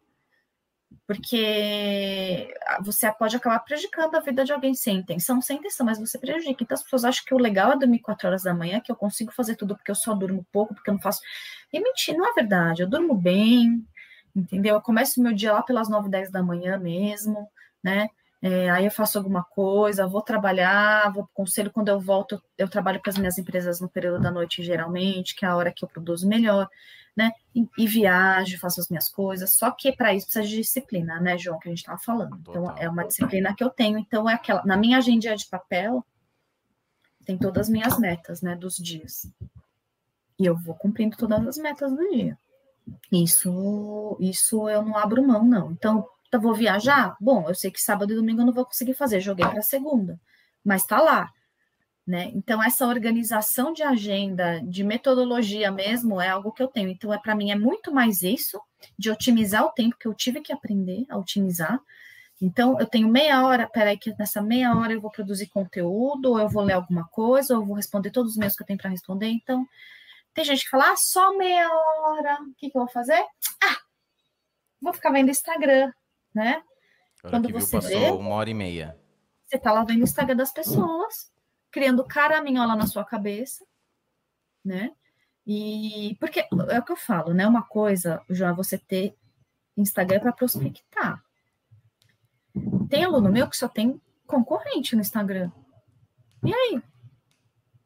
O pior não é isso. O pior é que, falando em concorrente, outra coisa que acontece muito, e também tem a ver com o fato de seguir a boiada, que acontece demais, né? Um puxa a fila, na, é dúvida, na dúvida, na preguiça de pensar, mas será que é o melhor caminho?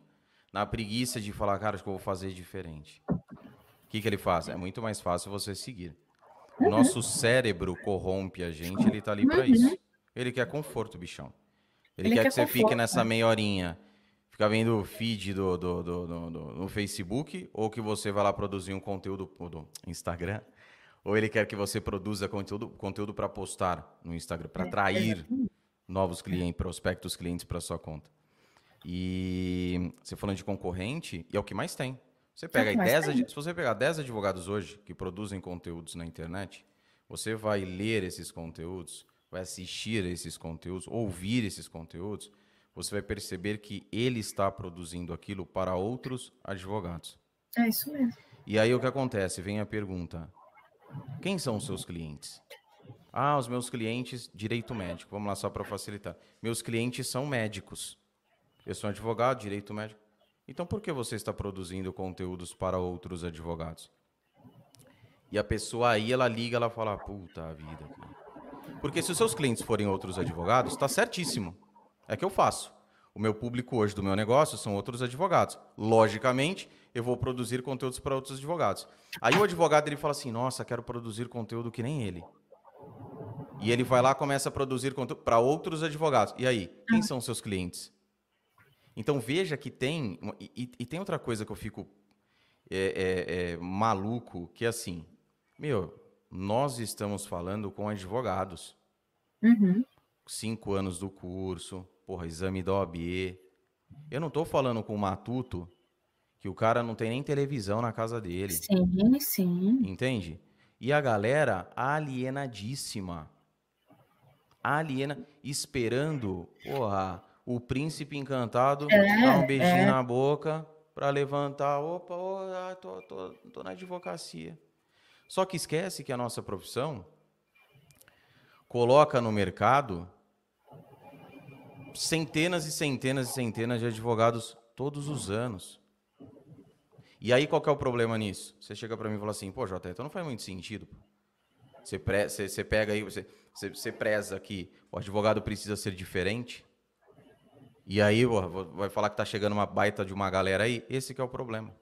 Uhum. Porque a galera, quando tá ali nadando, ele está nadando com a galera do mais do mesmo, com os advogados comuns. Eu sempre falo dos 95% e dos 5%, é. e utilizando, inclusive, a, a, a, a, uma, uma analogia aí do, do livro famosíssimo, né? Que, enfim, é até legalzinho, mas não precisa gastar dinheiro, não. Que é o Oceano, Oceano Azul. Azul. É, hoje, se você... Imagine que nós temos né, que usa ali até a, a questão do tubarão, né? Então ali você tem, trazendo para a advocacia, você tem hoje 90, vamos colocar um milhão de advogados, só para arredondar a conta aqui, porque minha matemática é uma belezinha. Um milhão de advogados. Você tem ali naquele tanque 950 mil advogados, 95%. Só que eu coloco ali naquele tanque 5% de peixinhos. 50 uhum. mil peixinhos. 950 mil advogados, digladiando por 50 mil é. peixinhos. No tanque ao lado, eu tenho 950 mil peixinhos. Os peixinhos aqui são os clientes. Só que eu tenho somente 50 mil advogados. Os caras vão encher o bucho de uhum. comer o peixinho. E sabe aquela quando você come muito, tá cheio de comida na mesa, fala, ah, não, tá bom desse jeito. Mas você até dispensa o peixinho, né? Você até dispensa o peixinho. Então é algo que assim, e aí? Você quer ficar no tanque dos 95 ou dos 5%? E por mais que você fique colocando na cabeça, é uma quantidade grande de informações, de facilidades na profissão que não existe. Eu até hoje, não sei você, mas eu até hoje não conheci nenhum advogado bem sucedido na profissão, independentemente do que seja bem sucedido para cada um, principalmente falando de grana, o que é muito para mim é pouco para você e vice-versa, uhum. né? Pode ser. Mas nenhum deles fala assim: "Ah, cara, para mim foi tranquilo chegar até aqui". Nossa senhora, nenhum. Entendeu? E eu vou te então, falar mais, assim, é, a construção da carreira foi muito parecida para todos, com diferenças, obviamente, regionais, de tempo, mas quem é bem sucedido hoje, na, vou falar do direito médico, que é o nicho que eu conheço, se você for ver a história de cada um, é parecida. Ninguém ficou indo atrás de milagre, ninguém fica lendo livros de, entendeu? que vendem informações falsas e querem. Né, eu fico muito aflita, falando, meu, em vez de ler esse livro, pega um de direito médico e lê o conteúdo e aprende. Do, melhor do que ficar lendo esses livros que trazem os milagres em 10 dias, cara, não existe isso. Né? Então, eu olho para as pessoas que são minhas referências, assim, né, que caminharam comigo, uns até começaram antes, a gente começou meio junto, é igual, é, é igual assim, é parecido, é construção, é muita leitura, é muito perrengue, é tudo no seu tempo, é muito não que a gente ouviu também, né? É, a gente muita autocrítica, até para você poder crescer, você tem que ter autocrítica demais, sabe? Eu vejo pessoas assim, assim, com todo respeito a todas as carreiras, a todas as pessoas, mas, cara, o cara chegou ontem. O cara chegou ontem e tá vendendo, e tá fazendo bobagem no Instagram, assim, sabe? Então, é, eu, eu, eu, com muita cautela, eu, eu, lido com essa questão com os meus alunos também, porque eu, eu tenho maior medo de, de, de, de, primeiro, assim, ser uma pessoa que eu não sou. Isso é uma coisa que eu estava em mente para falar, João. Assim, essas mídias sociais, elas também elas acabam. É, como a gente coloca o que a gente quer, na melhor versão, né? Sim. Você olha o Instagram quando você conhece pessoalmente, você fala, oi? É, é a mesma pessoa, né? Você fala, não pode ser, né? E a uma satisfação que eu tenho muito grande é quando a pessoa fala, nossa, é igualzinha a do Instagram. Tipo, né? Falando que bom, isso para mim é o maior elogio que você pode me dar, porque eu faço questão de ser muito natural, porque você também não se sustenta. Advogada, eu não sou assim. Eu não sou. Há uma eu sou congruência, muito... né? Há uma congruência. Assim. E aí, quando a pessoa, Exatamente. Então, todas essas questões, né, elas precisam estar alinhadas quando você decide se expor.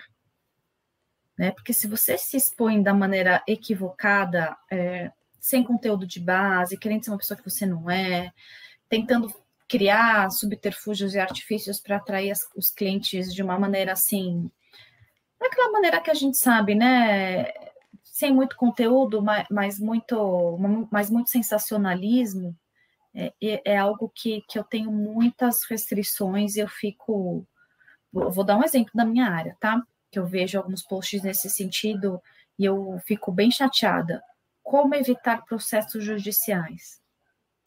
Aprenda a evitar processos judiciais. Aprenda a evitar. Pô, cara, assim. Hoje qualquer um pode no judiciário entrar com ação. O que você evita é condenação. Evitar processo você não evita. Mentira né? Você então não tem o controle sobre as pessoas que podem te acionar, mas você tem o controle sobre ser condenado ou não. E aí você pode decidir isso. E aí isso era mentira. Aí o médico vai ler aquilo, blindagem jurídica. Mentira. Claro, você pode ter um preventivo, obviamente que sim, e que pode evitar e pode diminuir, mitigar risco, né? E a gente nunca usa o termo quem trabalha com compliance exclui risco, a gente mitiga. Não né? tem Porque como, né? Não tem como. Hoje quem vende aí, preventivo não tem essa. A gente, não, a gente mitiga, a gente não exclui. E como é que você faz isso?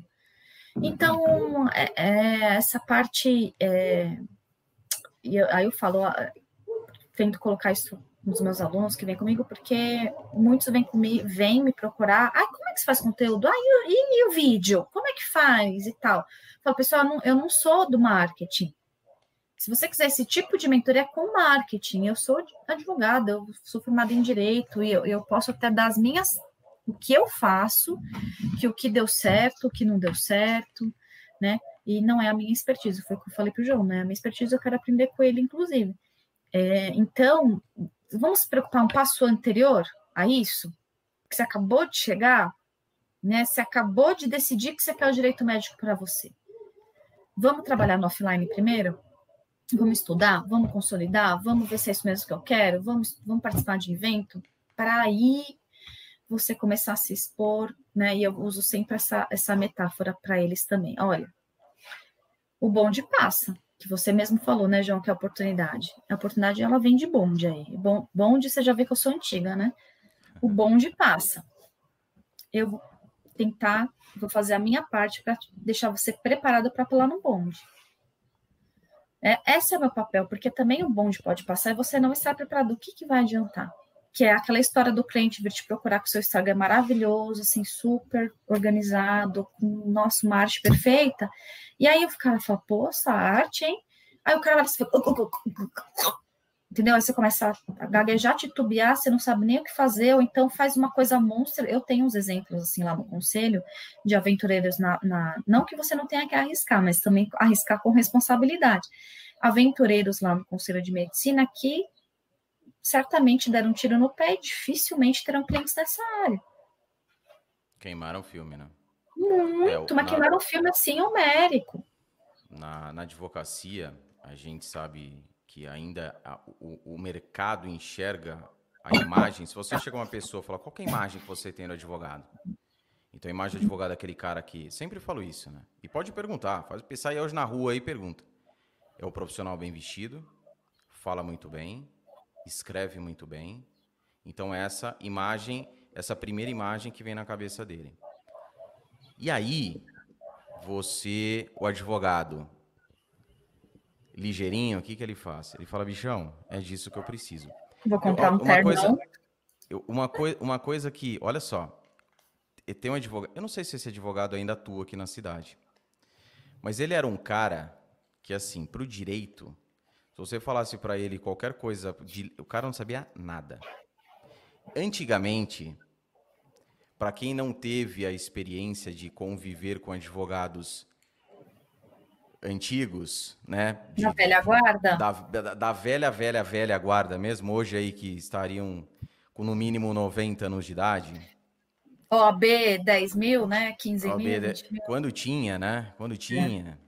É. É. E a pegada era totalmente diferente. O conhecimento jurídico era uma parada que pouco importava. O cara ia lá, era uma época assim, ó. O cara ia lá, era meia dúzia de gente na cidade, tinha meia dúzia de advogado, que era amigo do promotor, que era amigo do único magistrado é. da cidade. A coisa andava diferente. Só que tem um grande problema. Isso vem desde aquela época, com todas as mudanças, e vem sido plantado por alguns ainda para a galera que está chegando.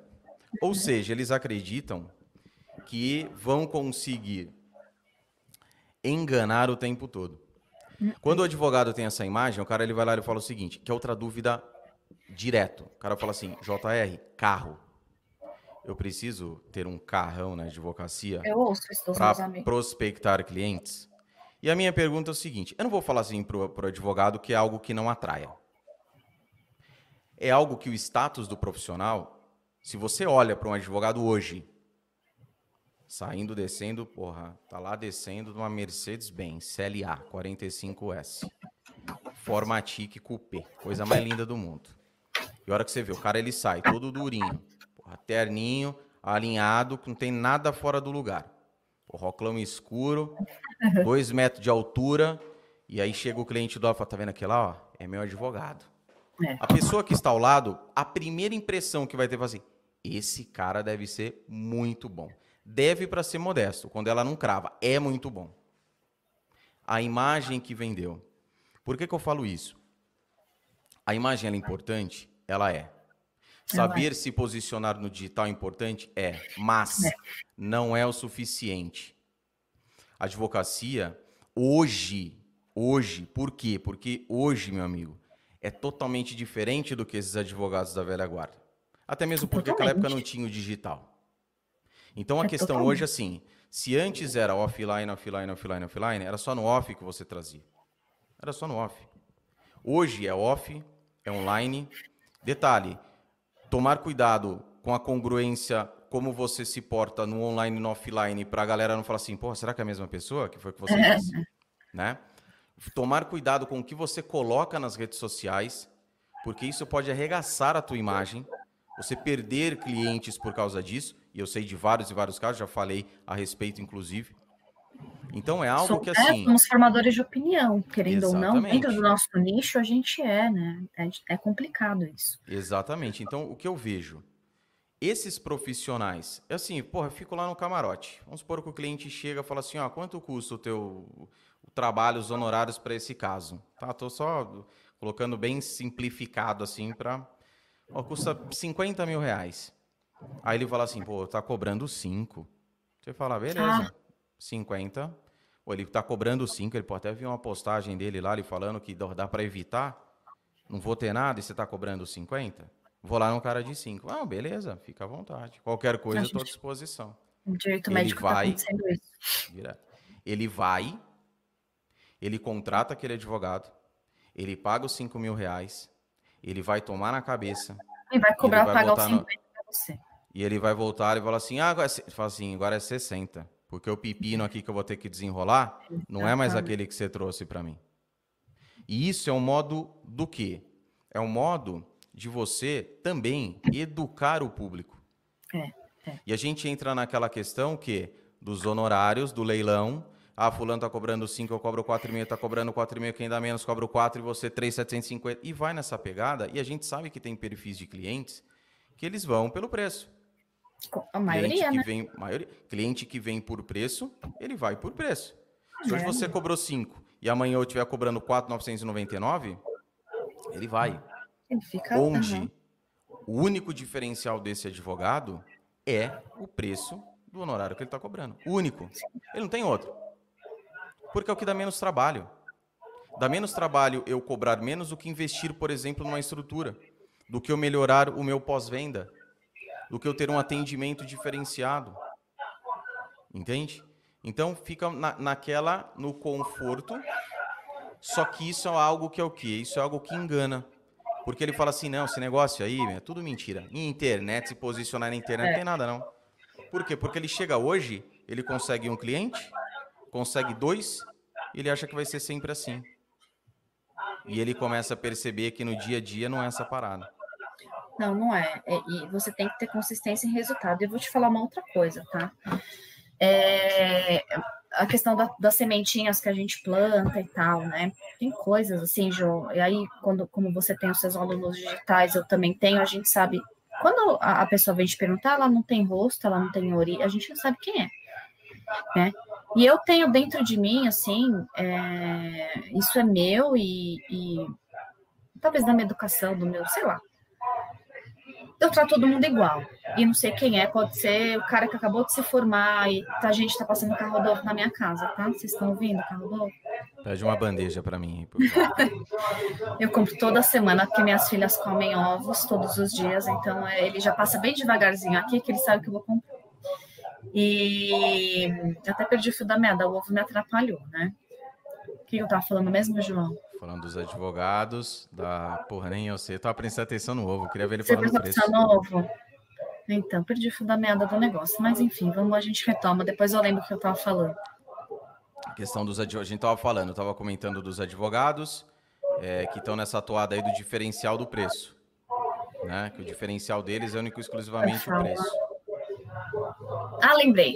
E aí, assim, aí a gente fala com to- todo mundo de uma maneira muito Isso, igual e tal, e, e- e aí você responde e tudo mais. Às vezes isso retorna para você dois, três anos depois, que você nem lembra mais, que você conversou com aquela pessoa e você falou tal coisa e tal. Aí a pessoa fala: ah, um dia eu te mandei um direct, você falou isso, eu falo, ah, Você não lembra? Ou um dia, no final de uma palestra, eu te chamei, você me respondeu tal coisa e tal. O boca a boca, né, é, ainda é importante também. Né? Então, você saber, vocês prestem atenção. Ela lembrou aqui, ó. Ela colocou assim, ah. que você trata, olha lá, você trata todo mundo igual, que ninguém tem cara, nome e sobrenome. Porra, é, atenção, né? Nota, é nota 10, né? Nota 10. é nota 10. É então, Obrigado, é, e, e, assim, e, e, eu acho que isso tem que fazer parte de quem decide também trabalhar com digital, de quem decide se expor, né? Você, muitas vezes, é, as pessoas vão te procurar porque você deu um bom atendimento para alguém e falar, pô, a Camila, a Camila me atendeu muito bem, me acolheu, é, porque quando a gente trabalha com direito médico e saúde, a gente tem que acolher muito, tá? Tanto o médico que está sofrendo o processo, porque para ele aquilo é um problema gigantesco, ele fica muito mal, quanto o paciente também que está com problema. Então, esse acolhimento é, e que a gente dá e tá para os nossos alunos que estão angustiados, que não sabem que caminho tomar, meu Deus, e agora? Então, tudo isso é, é, a gente às vezes planta uma sementinha aqui que a gente nem, nem lembra depois, isso volta, volta muito. Ah, então, o boca a boca ainda é importante. E nos bastidores, eles falam da gente sem a gente saber. Né? Ah, então é muito verdade mesmo que todo mundo fala de você, que você estão.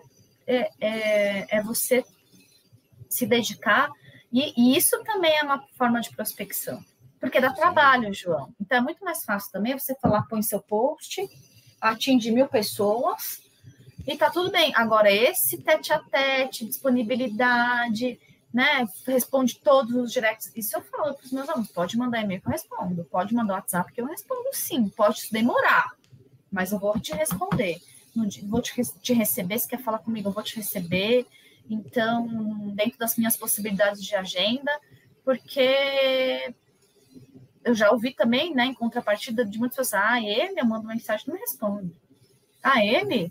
Imagina, tentei falar com ele, pedir uma ajuda para ele, ele me cobrou 500 reais. Já ouvi isso. Sabe você ligar para o seu colega e falar: e aí, amigo, tudo bom? É, ah, tô com uma dúvida aqui, não sei o que, você quer, a pessoa cobra 500 reais de você porque você trocou uma ideia? Isso tem. Tem, então, então é isso, a gente tem que saber também essa. Pessoal, vocês estão vendo a, a, que tá. Tô, tô ouvindo. O que, que é? Tá vendo? Não, tô ouvindo Coisas do online coisas do online, tá tendo a, vieram fazer obra aqui na porta da minha casa bem hoje, viu, João? Eu combinei, falei, vamos hoje lá para trabalhar né? aqui.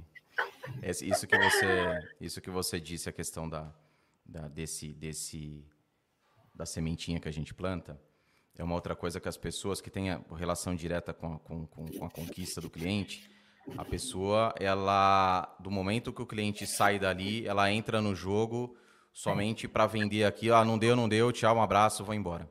É. E também é algo que não faz nenhum sentido. O atendimento, o atendimento possibilita, o bom atendimento, o atendimento diferenciado, ele tem relação direta, ele possibilita que você tenha um preço de honorários maior do que o mercado trabalha. Do mesmo jeito que existem pessoas que compram pelo preço, e sinceramente eu dispenso o cliente assim, tá? A não ser que, do nosso estilo, jogando né, o preto no branco, necessidade. É. Sempre falo isso. A galera Pandemia. não, não tenho, não sei o quê. Exatamente. Necessidade é uma outra história. Todo mundo sabe onde tem o calo dói. Eu não vou chegar para um advogado e falar assim, ô advogado, sabe aquela história do, do... Eu não sei se você tem uma, uma, uma proximidade com isso, mas aquela história de do advogado correspondente. Aí o pessoal uhum. chega, fica a pé da vida. Onde já se viu advogado cobrar 50 reais por uma, por uma audiência? Nossa, que absurdo. Eu não vou entrar aqui no mérito se é muito, se é pouco. Mas eu vou entrar no mérito da necessidade. Vocês acham que todos os advogados, nós temos 2 milhões e 200 e lá vai fumar 68, se eu não me engano, advogados no país. Vocês acham que todos esses advogados Porra, os caras faturam uma puta de uma grana por mês. Tem advogado passando Aliás, fome. A maioria, a maioria saiu do direito porque não consegue ficar no direito. A, a maioria não.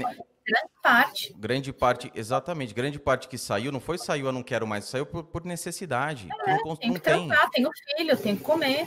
Não vou entrar também no mérito de fizeram tudo o que tinha que ser feito para saírem. Mas a questão é a seguinte: é a história do julgamento. Então, assim, coloca lá adesivo. Ah, advocacia, lá, lá, lá. Honorários, bibibi. Beleza. É, o que, que você tá, o que, que você tá fazendo para ajudar o cara que não tem dinheiro? O cara, Exato. ele pega 50 pau pra uma audiência porque ele não tem uma lata, um, um litrinho de leite para dar pro filho dele. É isso mesmo. E aí, bichão, o que, que você vai fazer? Então, esse papo de, né, ai, porque. Meu, sabe, dá, dá uma segurada aí, porque não, não, é. Não é, não, é, não é essa pegadinha fantasiosa que você acredita, não. É que nem eu falo. Pode falar. Essa história do advogado, você está na área médica, você sabe. Essa história, que, sempre falo isso. Os médicos, se a gente for fazer uma. Eu sempre comparo, porque quando a gente fala alguma coisa, você fala, comparado a quê? Você está comparando com quem? Né? Você tem que ter uma comparação. Se você pega os médicos hoje e você pega os advogados, a classe médica é infinitamente, vou repetir aqui, infinitamente mais unida do que a classe dos advogados. Infinitamente mais unida. E vou falar uma coisa, os caras eles chegam lá, esse papo de advogado, por exemplo, não cobrar consulta. E quando eu falo consulta, não é você chegar no teu Instagram, no teu perfil, não sei o quê, um, uma pessoa viu tua postagem, ficou com dúvida, você vai lá continua ajudando aquela pessoa. Não é isso. Mas é a consulta do cara que ele pega, que ele tem que analisar documento, ele vai colocar o conhecimento dele, todo ali à prova, que carece um tempo maior de análise. Isso, essa história de não cobrar, vem lá de trás, plantada não pelo mercado, não pelas pessoas, mas pelos próprios advogados.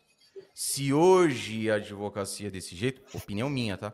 Se hoje a advocacia se encontra nessa situação, dessa desunião, e eu cito sempre o exemplo da própria, do próprio o, o, o é, é, Tribunal de Ética, meu, você acha que quem cagueta advogado é o mercado? É o cliente? Não, São outros advogados. Ele olha você gravando, fazendo uma live que ele não tem a coragem, a capacidade de fazer, ele vai lá para o presidente da subseção e fala onde já se viu captação, verbo maravilhoso, né? Captação indevida de clientes. E vai e, e, e assim, é a classe detonando a classe, a classe detonando a classe porque a pessoa não tem capacidade e vai lá e quer derrubar outro. Mas é muito é... mais fácil, né? Não é, é, muito mais fácil você culpar os outros, é. É muito mais fácil você justificar a sua incapacidade no acerto dos outros? Lógico que é. E por isso que Lógico quando você que é. coloca a cara, a cara tapa como o João põe, como eu ponho, bom, puxar todas de tapete infinitas, né? Assim, tem aquelas pessoas que sempre vão querer puxar o seu tapete, de vira e mexe aparece um outro que quer puxar também. Então, assim, porque são pessoas o quê? Infelizes, incapazes, incompetentes, e, e assim, a pessoa perde mais tempo vendo o que você está fazendo do que fazendo dele. Eu falo, meu Deus, ele sabe mais da minha vida do que eu. E você olha... Nem eu sabia. O que, que você disse dos profissionais da sua área de atuação, né? Falou em virtude de atuar na área. Vai ver se essa galera que chegou onde tá, eles estavam lá fazendo picuinha. Ah, deixa eu ver não, o que tá fazendo gente, aqui nem que eu vou. Sabe, nem perde tempo com isso. Sabe? Então são perfis. Tanto é que eu sempre falo isso. Ó, às vezes, até comentei ontem com uma seguidora, eu falei, às vezes eu, eu acho que eu sou até um. Acho? É, acho, não tenho certeza. Porque quem acha não tem certeza, né? Então, eu até acho que eu sou um tanto quanto enérgico, e meus alunos que o digam, porque eu penso o seguinte a gente, principalmente quando, quando dá aula, a gente está ali para ajudar. E eu falo meus alunos o seguinte: vocês já me pagaram. Meu dinheiro já está no bolso. Eu podia fazer o meu aqui, entrar da minha aula, tá aí, tá aí, dúvidas, beleza? E nem tá falando isso para vocês. Mas eu acho uma baita de uma sacanagem com vocês não aproveitarem o que vocês têm. Vocês colocaram dinheiro do bolso, investiram no negócio e não estão fazendo a coisa acontecer. É, Lembra do dia que você recebeu tua carteira? Muitas vezes você é o único advogado da família. Alguns ainda único da família que tem um, um, um, curso, um superior. curso superior. E hoje está regando, que eu sempre falo, advogados amadores, JR, mas advogado é um profissional. Advogado amador, é o que a gente mais tem. É mais você tem, tem que ser um advogado profissional, meu amigo. Trabalhar para jogar Champions League. É não para ficar jogando Série D, bicho. Eu quero e você tem tipo... condições para isso. Só que aí quando você fala assim, ah, beleza, mas o que, que eu vou ter que fazer? Aí você lista, o caboclo fala assim, ah... Aqui não ó, vou falar. Tá ruim. Tá ruim. Queria... Mas tá tão ruim assim, não. E continua. E continua tocando a vida, procurando o atalho, procurando aquilo que, porra, é fácil, é simples, é Ah, fácil, né? Porque nem tudo que é simples. Sempre ali com, ah, eu não faço por isso. eu não fa-". Eu lembro que quando eu comecei a gravar, em 2012, o que que tinha em 2012? Eu comecei a gravar, tanto é que até no meu, no meu perfil tem, eu comecei a gravar com uma máquina fotográfica da Sony, que eu fui para Santa Efigênia, comprei uma maquininha parcelada e a máquina que eu usava para gravar. Porque smartphone não é que nem tem hoje. Hoje você pega qualquer smartphone aí, pô, ele tá gravando em 4K, 8K. Antes não tinha. Camerinha era VGA, o brinco, né? Aquela tudo chuviscada. Vai com João, o que tem. Hoje eu dava tudo- aula de graça. Viu? Tá cheio de recurso hoje no mercado, gratuito. Gratuito. A Fernanda, que foi a, a, a, a, a convidada, a Fernanda Passini, do último episódio, ela falou, porque ela começou também em 2011 ainda, quando ela colocou, colocou o blog dela no ar à época. Era tudo mato. E hoje, sabe o que dá a impressão? Que hoje, primeiro que a geração miojo, né? Geração miojo. Miojo, miojo. Que é pronto em três minutos. Ah, minha advocacia tem que estar pronto em três minutos. Ministro do STF, em três minutinhos, eu quero estar lá em Brasília, sentado com a minha capa preta. Outra coisa, a impressão que eu tenho é assim: quanto mais ferramentas, quanto mais recursos, porra, mais a galera fica sentada no pudim, pô. sabe, esperando sei lá o quê. Eu fico pensando, estão esperando acontecer o quê? Eu falo meus alunos assim, cara, vocês não estão aqui interagindo, não estão? Das duas, uma. Ou vocês pegaram tudo aquilo que eu ensinei e estão ganhando dinheiro pra caramba que não tem tempo de entrar aqui e não tem dúvida alguma, ou vocês estão comendo uma baita de uma bola. E vão, porque não adianta, lá na frente você vai se arrepender. E se arrepende. Lá na frente você fala, puta, velho, tinha. Na... Uma coisa você fala assim, eu não tinha. Não tinha como fazer. Só que E os cada vez alunos mais. elevado à autoestima? Porque tem o outro lado. Tem esse cara que fica sentado no pudim e fala, putz, sei lá, às vezes até por insegurança. Tem outro que já vem assim, chutando, meu, já tá dando aula para você no dia seguinte. E assim, meu, que bobagem, eu sou muito bom e tal. Esse também é complicado. É complicado. Ah, é o cara que já chega, ele fala, "Eh, já tive, para você falar, você já teve. Eu já tive um que não, porque não sei o quê, porque bababá, bababá. Porque eu, porque Aí você pai- começa a pensar, é, você começa a pensar na prática. Aí fala, tá, vida, e aí?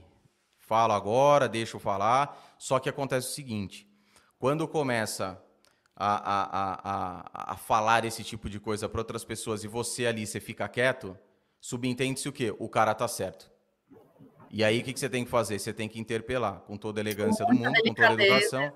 Peraí, pessoal, siga, vamos lá. Fulano, ó, agradeço a participação, mas ó, é isso, isso, isso. Não tem como. A gente aprende com quem é mais novo que a gente? Lógico que aprende. Muito. Todo mundo aprende. Minha mãe é alfabetizadora. Até hoje. Que a pessoa, assim, que fala em vocação, vejo minha mãe.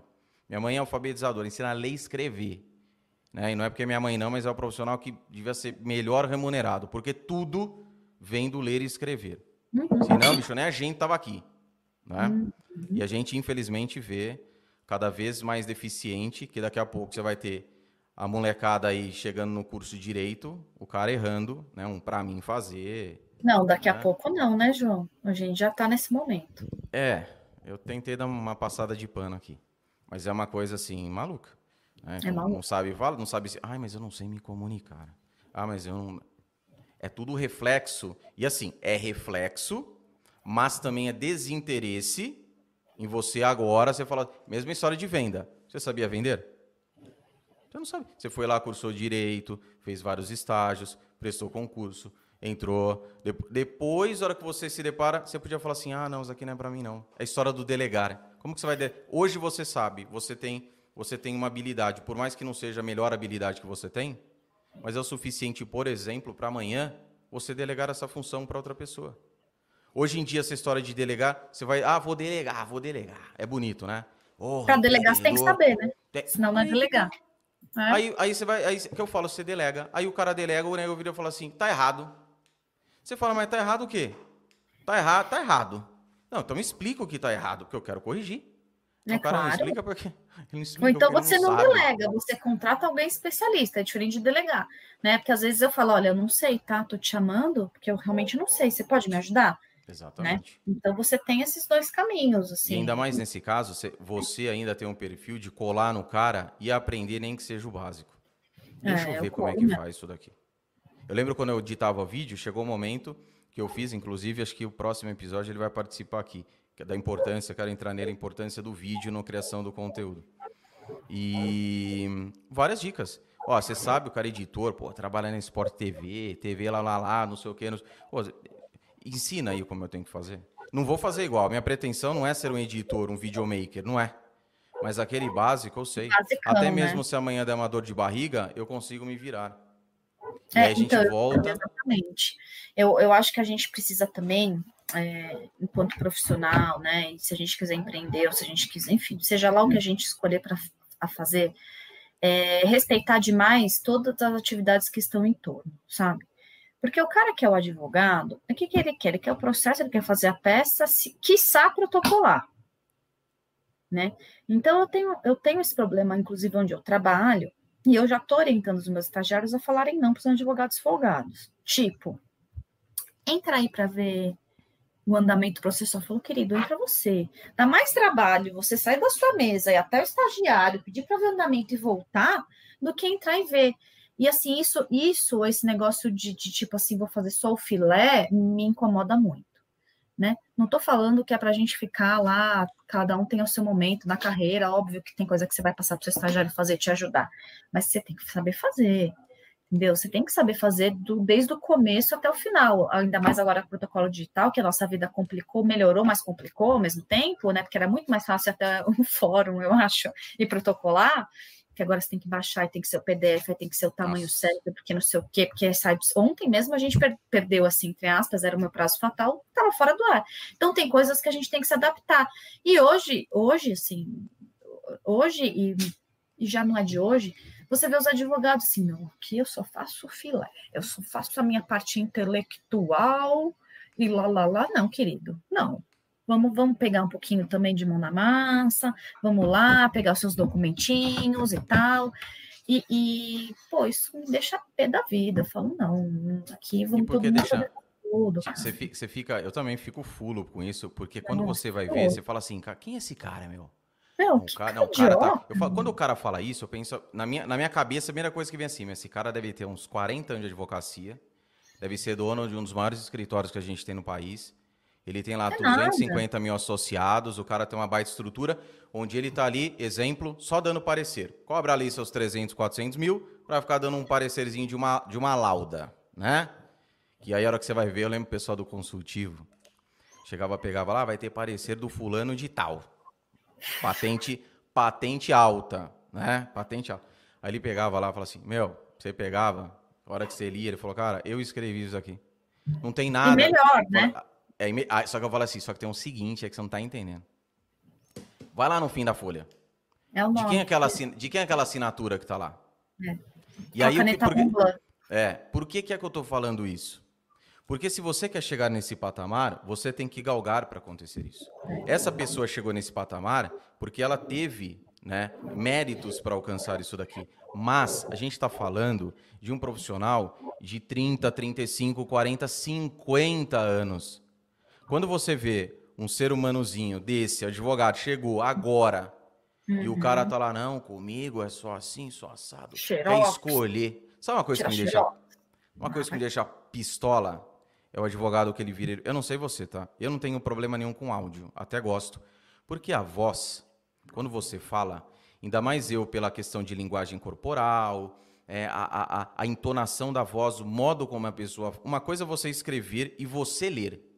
A outra coisa é você, você escrever o texto e dar para outra pessoa ler, ou até se ela escreveu, você lê aquilo. Por isso que muitas situações são revertidas durante uma audiência, e principalmente numa sustentação oral, onde você tem oportunidade de se comunicar. A sua voz, o jeito como você. Tanto é que existem vários advogados que, que eu conheço que os caras fizeram curso de teatro para saber é. como se posar. Principalmente a galera de tribunal do júri, para ver o quão importante é isso na profissão. E aí Nossa. o que acontece, né? Então o áudio eu vou de boa. Aí eu vejo advogado chegando e falando assim: cliente me manda áudio eu falo para o cliente para ele mandar em texto porque eu não ouço áudio. Não, eu ouço cada coisa, João, cada coisa. Áudio de no máximo dois minutos. Passou desse, desse tempo, eu não ouço. Eu não ouço. Bicho, eu, eu falo assim, peraí, você tem algum problema? Tem algum... Porque pode ser, né? Eu tenho deficiência, eu é. tenho problema de audição, tudo bem, lógico, né? É compreensível demais. Eu tô num ambiente que eu não posso ouvir, tô numa audiência, justifica. Agora sim, mas por quê? Não, porque eu não gosto. Então, Plantou eu... essa história de áudio, bibibi. Meu, na boa. Eu, eu tenho mentorados, assim, né, de várias ordens, de vários locais, de várias, né, de vários tipos, e assim, às vezes eu me deparo com alguns que eu, eu também tenho que, claro, fazer as intervenções, né, no seguinte sentido. Camila, você, primeiro querem saber como eu cobro, eu explico, tal, né, apesar de eu ser serviços advocatícios, mas eu nos meus contratos, né, que não são advocatícios, são prestação de serviços de uma outra ordem, eu, eu explico mais ou menos como que eu faço. Você atende. É... Você é o rei do áudio. Você atende telefonema a qualquer hora, meu querida? Você resolve trabalhar. Primeiro, você acabou de chegar. Já começa daí. Né? Você, ontem você decidiu que você quer fazer direito médico. Hoje você já quer estipular que é só das 9 às 18 que vão te ligar. Não dá. Entendeu? Assim, eu, por isso que eu falo, você quer trabalhar com isso? Você quer ser diferente no mercado?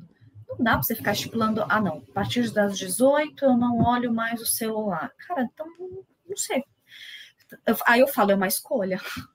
Eu falo, isso é uma escolha de caminho. Você quer escolher esse caminho? Tudo bem. Não é o caminho que eu escolheria. E você pode escolher diferente. Não acho simpático e não acho que você esteja neste momento da profissão, neste momento da sua carreira de falar a partir das 18 eu não tenho celular.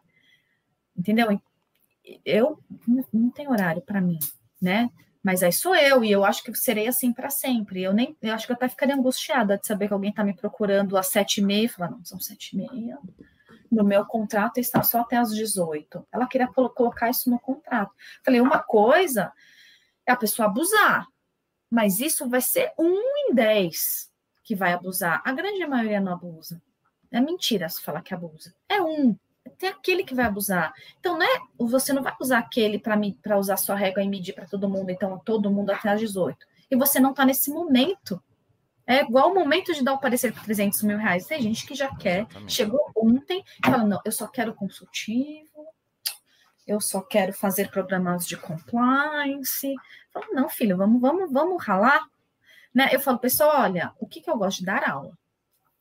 Por mim, se eu pudesse escolher Camila, se eu fosse herdeira, eu ia falar, eu vou ficar dando aula o resto da minha, da minha vida, porque eu sou herdeira, não preciso de dinheiro, né? Então, afinal de contas. Mas hoje eu tenho que viabilizar este meu, meu ofício, digamos assim, que é o que eu gosto. Como? Trabalhando. Como? Fazendo coisa que eu não gosto. Né? E também esse negócio, né, Ju? Vamos fazer o que ama. Porque aí você nunca estará trabalhando. Desculpa, não tem como você fazer só o que você ama. Durante o processo, e eu, eu sempre também, quando entro nessa questão, perguntaram para um bilionário americano, o que, que é que você fez para atingir esses bilhões de dólares? Que geralmente a galera vai lá e fala, né? O banho gelado, acordei 5 da manhã, bibibi, essa Banho gelado é ótimo. É, meditar. Meditei. Não, meditar é, é, e aí o cara virou e falou assim: fiz coisas que eu não gostava de fazer, mas que foram necessárias para que eu chegasse até esse, até esse estágio, até esse, esse, esses bilhões de dólares aqui durante o processo, por mais que você goste daquilo que você faz, meu, vai ter coisa que você não curte fazer, mas você vai ter que fazer, pô. Acabou. Ou você acha que. É, aí que tá. É a fantasia de uma coisa plantada que não existe. Que não existe. É um sono profundo que as pessoas estão vivendo. E esse sono profundo está pagando caro por isso. Eu também acho. Entende? Então é algo que eu vejo que, porra, a galera fica. Meu amigo, beleza. Não tem. Assim, desde que o mundo é mundo, desde que o mundo é mundo, é desse jeito. Lei Isso da atração. Isso não vai mudar. Isso não, não vai. vai. mudar. Pode não vir vai. mídia, pode vir internet, pode vir Covid, pode vir o que for. Tem coisas que não vão mudar. Isso eu falo isso para os meus alunos também. Né? Exatamente. Então, é, tem padrões que, a não ser que venha uma revolução, mas a princípio vai ser sempre igual. A gente pode usar essas benesses da tecnologia é, é, para facilitar. Facilitar. Mas, né? Mas não tem como, é, assim, absolutamente você abandonar o modus operandi anterior. Não existe como.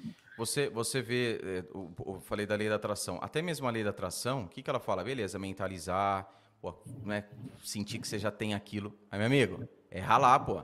Não é que, ai, eu quero, ai, eu quero cliente, eu quero mil clientes esse mês. Aí um belo dia, todo dia, a campainha ali do teu escritório estourando de tocar. É um é. cliente novo, é um contrato novo, é um cliente, é um Tá, é, tem que, tem que, tem que tomar esse cuidado aí, porque, né, é, é muito Disney.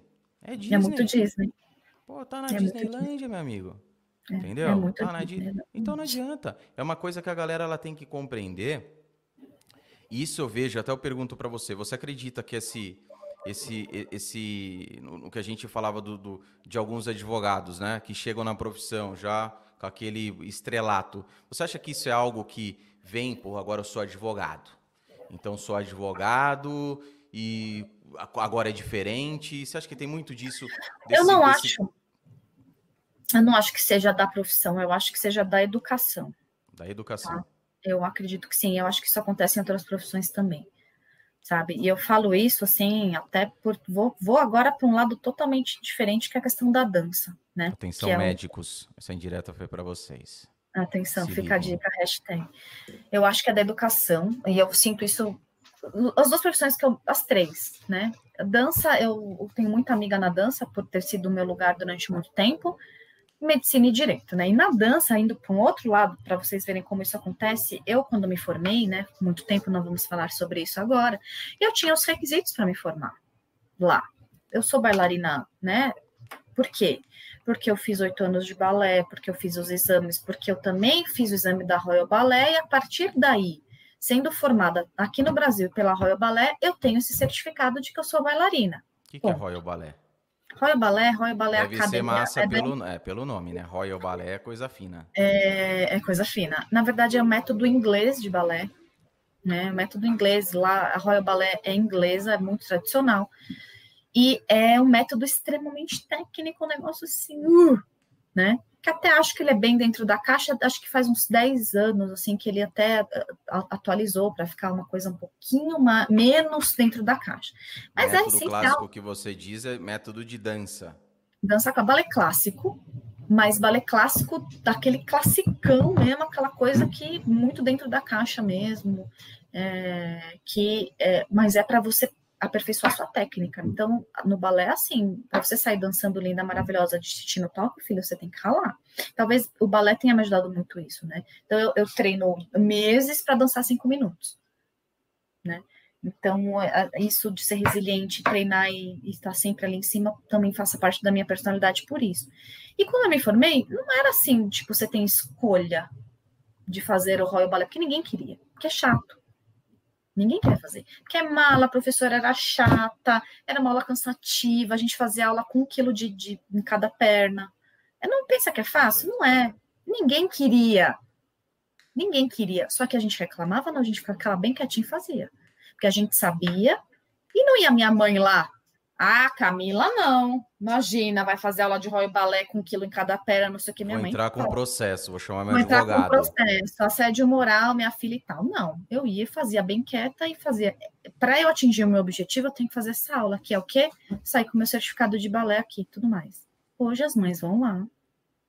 Falam, não, minha filha não vai fazer que não vai, porque não, ela não gosta, porque o que ela quer é isso, aquilo. O que, que a professora teve que fazer? Porque ali são clientes, vamos pensar, né? Ela não tinha muita escolha, digamos assim, ela foi forçada pelo mercado, ela tirou a exigência da Royal Ballet, porque ela queria não, porque as mães falavam, minhas filhas, não. As é crianças. Né? A empresa. As crianças não faziam mais. Não, por quê? Porque não quer. Porque não quer porque a mãe vai lá e fala: minha filha não vai fazer porque é para ela e tal. Então, é por isso que eu te falo que é educação, por isso que eu te falo que é geração e educação. Né? As minhas amigas que são professoras de escola também falam: você não tem noção o que, que são as mães hoje. Eu, minha, a, a, minha mãe lecionou, é, porque eu falei, ela, ela é alfabetizadora, ela, ela, ela dá. Opa, opa! Falou da mãe, remédio, emocionou. Já tomei o remédio aqui, tô enrolando a língua. É, ela lecionou durante anos e anos e anos numa escola, né? Em uma não, né? Que ela ficou mais tempo numa escola particular. E é interessante a evolução, né? A gente até conversou sobre isso, evolução dos pais. Evolução o tratamento pais. com os filhos.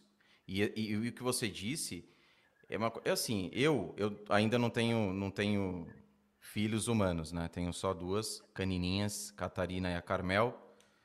Mas se eu tiver um filho amanhã ou depois, ou filha, bicho, eu até brinco, né? Mas vai passar, vai passar ali, ó. Sabe aquela coisa assim, de chegar e falar assim, viu? O que, que, que, é isso? Ah, não vou fazer Royal Ballet. Você vai fazer Royal Ballet, sim. E se não fizer, eu tiro você de lá. E vai ficar aqui lavando louça.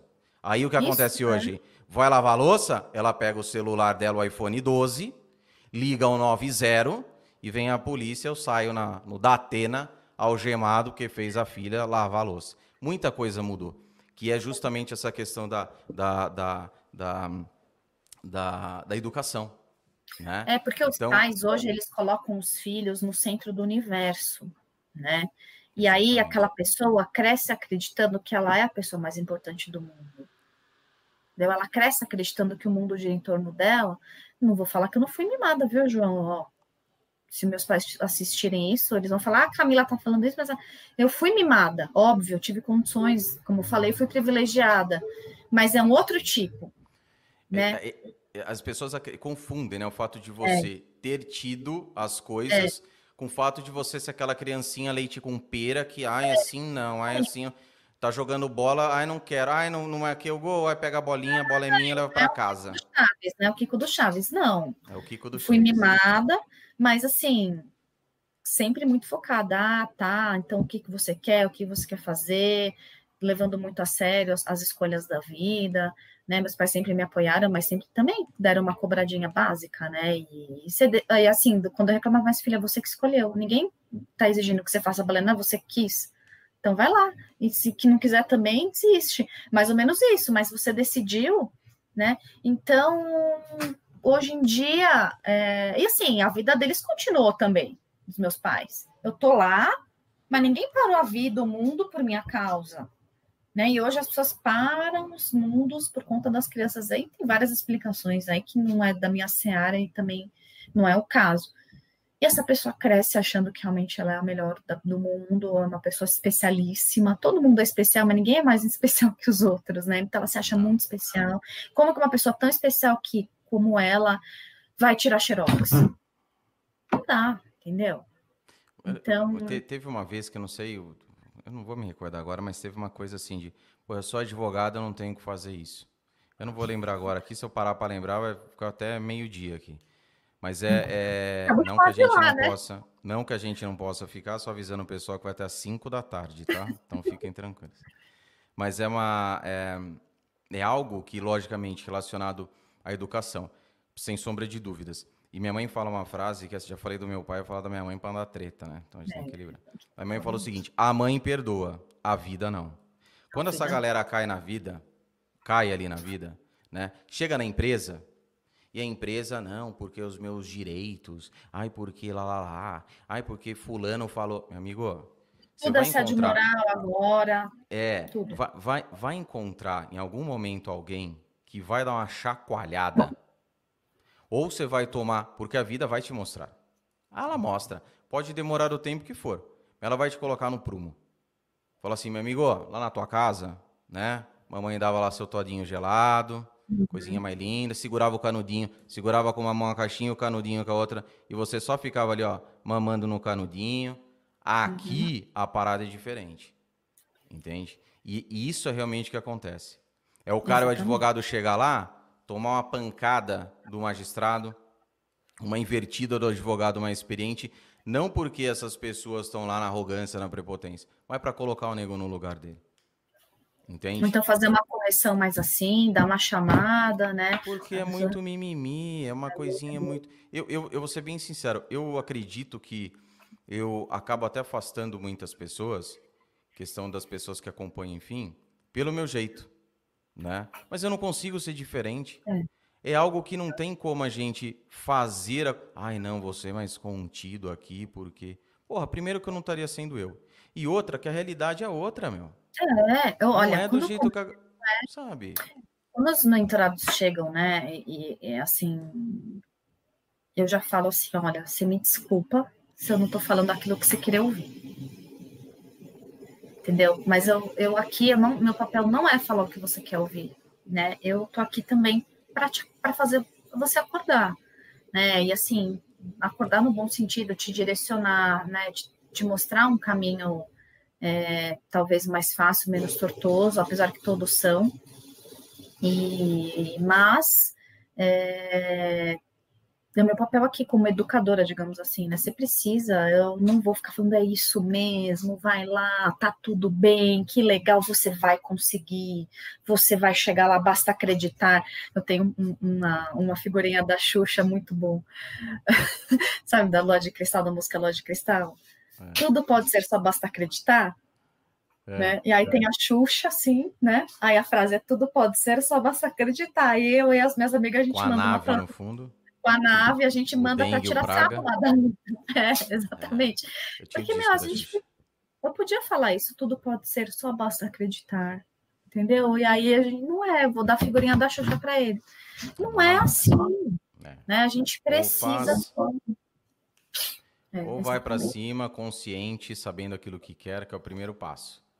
Exatamente, exatamente. Para onde você quer ir? Já tem o destino? Porque senão você vai ficar advogando, advogando, advogando, sem saber o que você quer da vida. Nem que você mude lá na frente. Mas agora, defina, defina o seu ponto B aí e vá para cima. E a partir daí, escolheu aquilo, vai botar para torar todo santo dia, todas as suas metas diárias direcionadas àquilo lá. E não é vai ter aí. coisa diferente. Vai ser difícil, mas vai ser gratificante lá na frente, vai valer a pena. Só isso. Não tem. Eu, eu, pelo menos até hoje, não conheço outro jeito a não ser esse. Eu também Camila, não, muitíssimo obrigado pela participação. Deixa, quer deixar um recado para a galera? Fala para o pessoal aí da, da Doutor Compliance e também do Instituto, que é muito importante para os interessados aí no direito Sim. médico, tá? Fica à vontade. Ah, eu quero fazer assim, primeiro, mais uma vez, desculpe se a gente não falou o que vocês queriam ouvir, né? Mas a gente tem anos de estrada aí que e eu tenho muita dificuldade é, em ver esses advogados hoje estão vindo mais experientes, vendendo sonhos, assim, para os advogados mais novos, né? E como eu disse, isso está levando é, a uma geração aí de com profissionais muito frustrados e que acabam, primeiro assim, eles vão onde falam o que querem, o que eles querem ouvir, que essas são essas pessoas, aí frustram e procuram. Então eu te entendo, João, porque assim, eu, eu geralmente sou procurada quando o negócio, o barco já está afundando, né? Porque eu não vendo o sonho, eu vendo o, o alicerce né? E, mas se alguém quiser esse caminho e se quiser e se interessou pelo direito médico, é, de fato a gente se apaixona. A Mari está aí que não me deixa mentir. Né? A gente começa a trabalhar com saúde, com relação médico-paciente, com autonomia da vontade, com as questões de terminalidade, de início de vida, fim de vida, né? De como você pode tratar o paciente da melhor maneira para que ele não sofra, né? Que a gente pode até falar sobre isso dia, João, que você quiser. Então, são coisas que, que você fala e servem para a sua vida, né? Você vai passar Sim. por isso na sua vida. Óbvio. Um dia você vai ser paciente, um dia alguém você vai perder um ente querido e um dia você vai morrer também. Então, são situações que, que a gente reflete de uma maneira técnica, muito bom, né? Você traz isso para discussão, então por isso é apaixonante, né? Você fala, poxa, achei meu lugar, que legal, quero fazer diferença no mundo. Estou super à disposição, como eu disse, eu respondo, mesmo que eu demore é, respondo todo mundo, é, gosto muito da troca, né? É uma troca mesmo. A gente tem a experiência, né? Mas a gente gosta da experiência de vida das pessoas que as pessoas sempre trazem. E o nosso intuito é ajudar. Eu sempre falo uma coisa assim, não é da boca para fora, não. Que como eu fui muito privilegiada, graças a Deus, sim, o que eu puder ajudar quem não é, sim. né? Eu vou fazer né? e, e, sem nada em troca mesmo. É para justamente devolver ao mundo o que o mundo me deu. Né? Que eu realmente nasci numa família privilegiada, tive estudos privilegiados e hoje estou numa situação privilegiada. Então, se eu puder usar isso para quem não está, é, eu estou aí com a mão estendida. Claro, com as minhas limitações, porque eu também não vou salvar o mundo, mas se eu puder, e eu falo, não adianta a gente querer salvar o mundo se a gente não ajudar quem está do nosso lado primeiro, né? Senão a gente nunca vai salvar o mundo. Então, se a gente ajudar uma pessoa que está do nosso lado, já tá bom. Então é isso, eu tô querendo muito, sem querer também ser Madre Teresa de Calcutá, não é isso, mas é para dizer que eu, tô, eu sou muito afim de ajudar mesmo, e sou muito afim dessa troca, e estou à disposição. Então, tem a Doutor Compliance, que ela é um mais corporativo, a gente atende as empresas, né? A gente atende hospital, clínica e consultório para programas de compliance, né? Para estruturar o programa de compliance na área da saúde.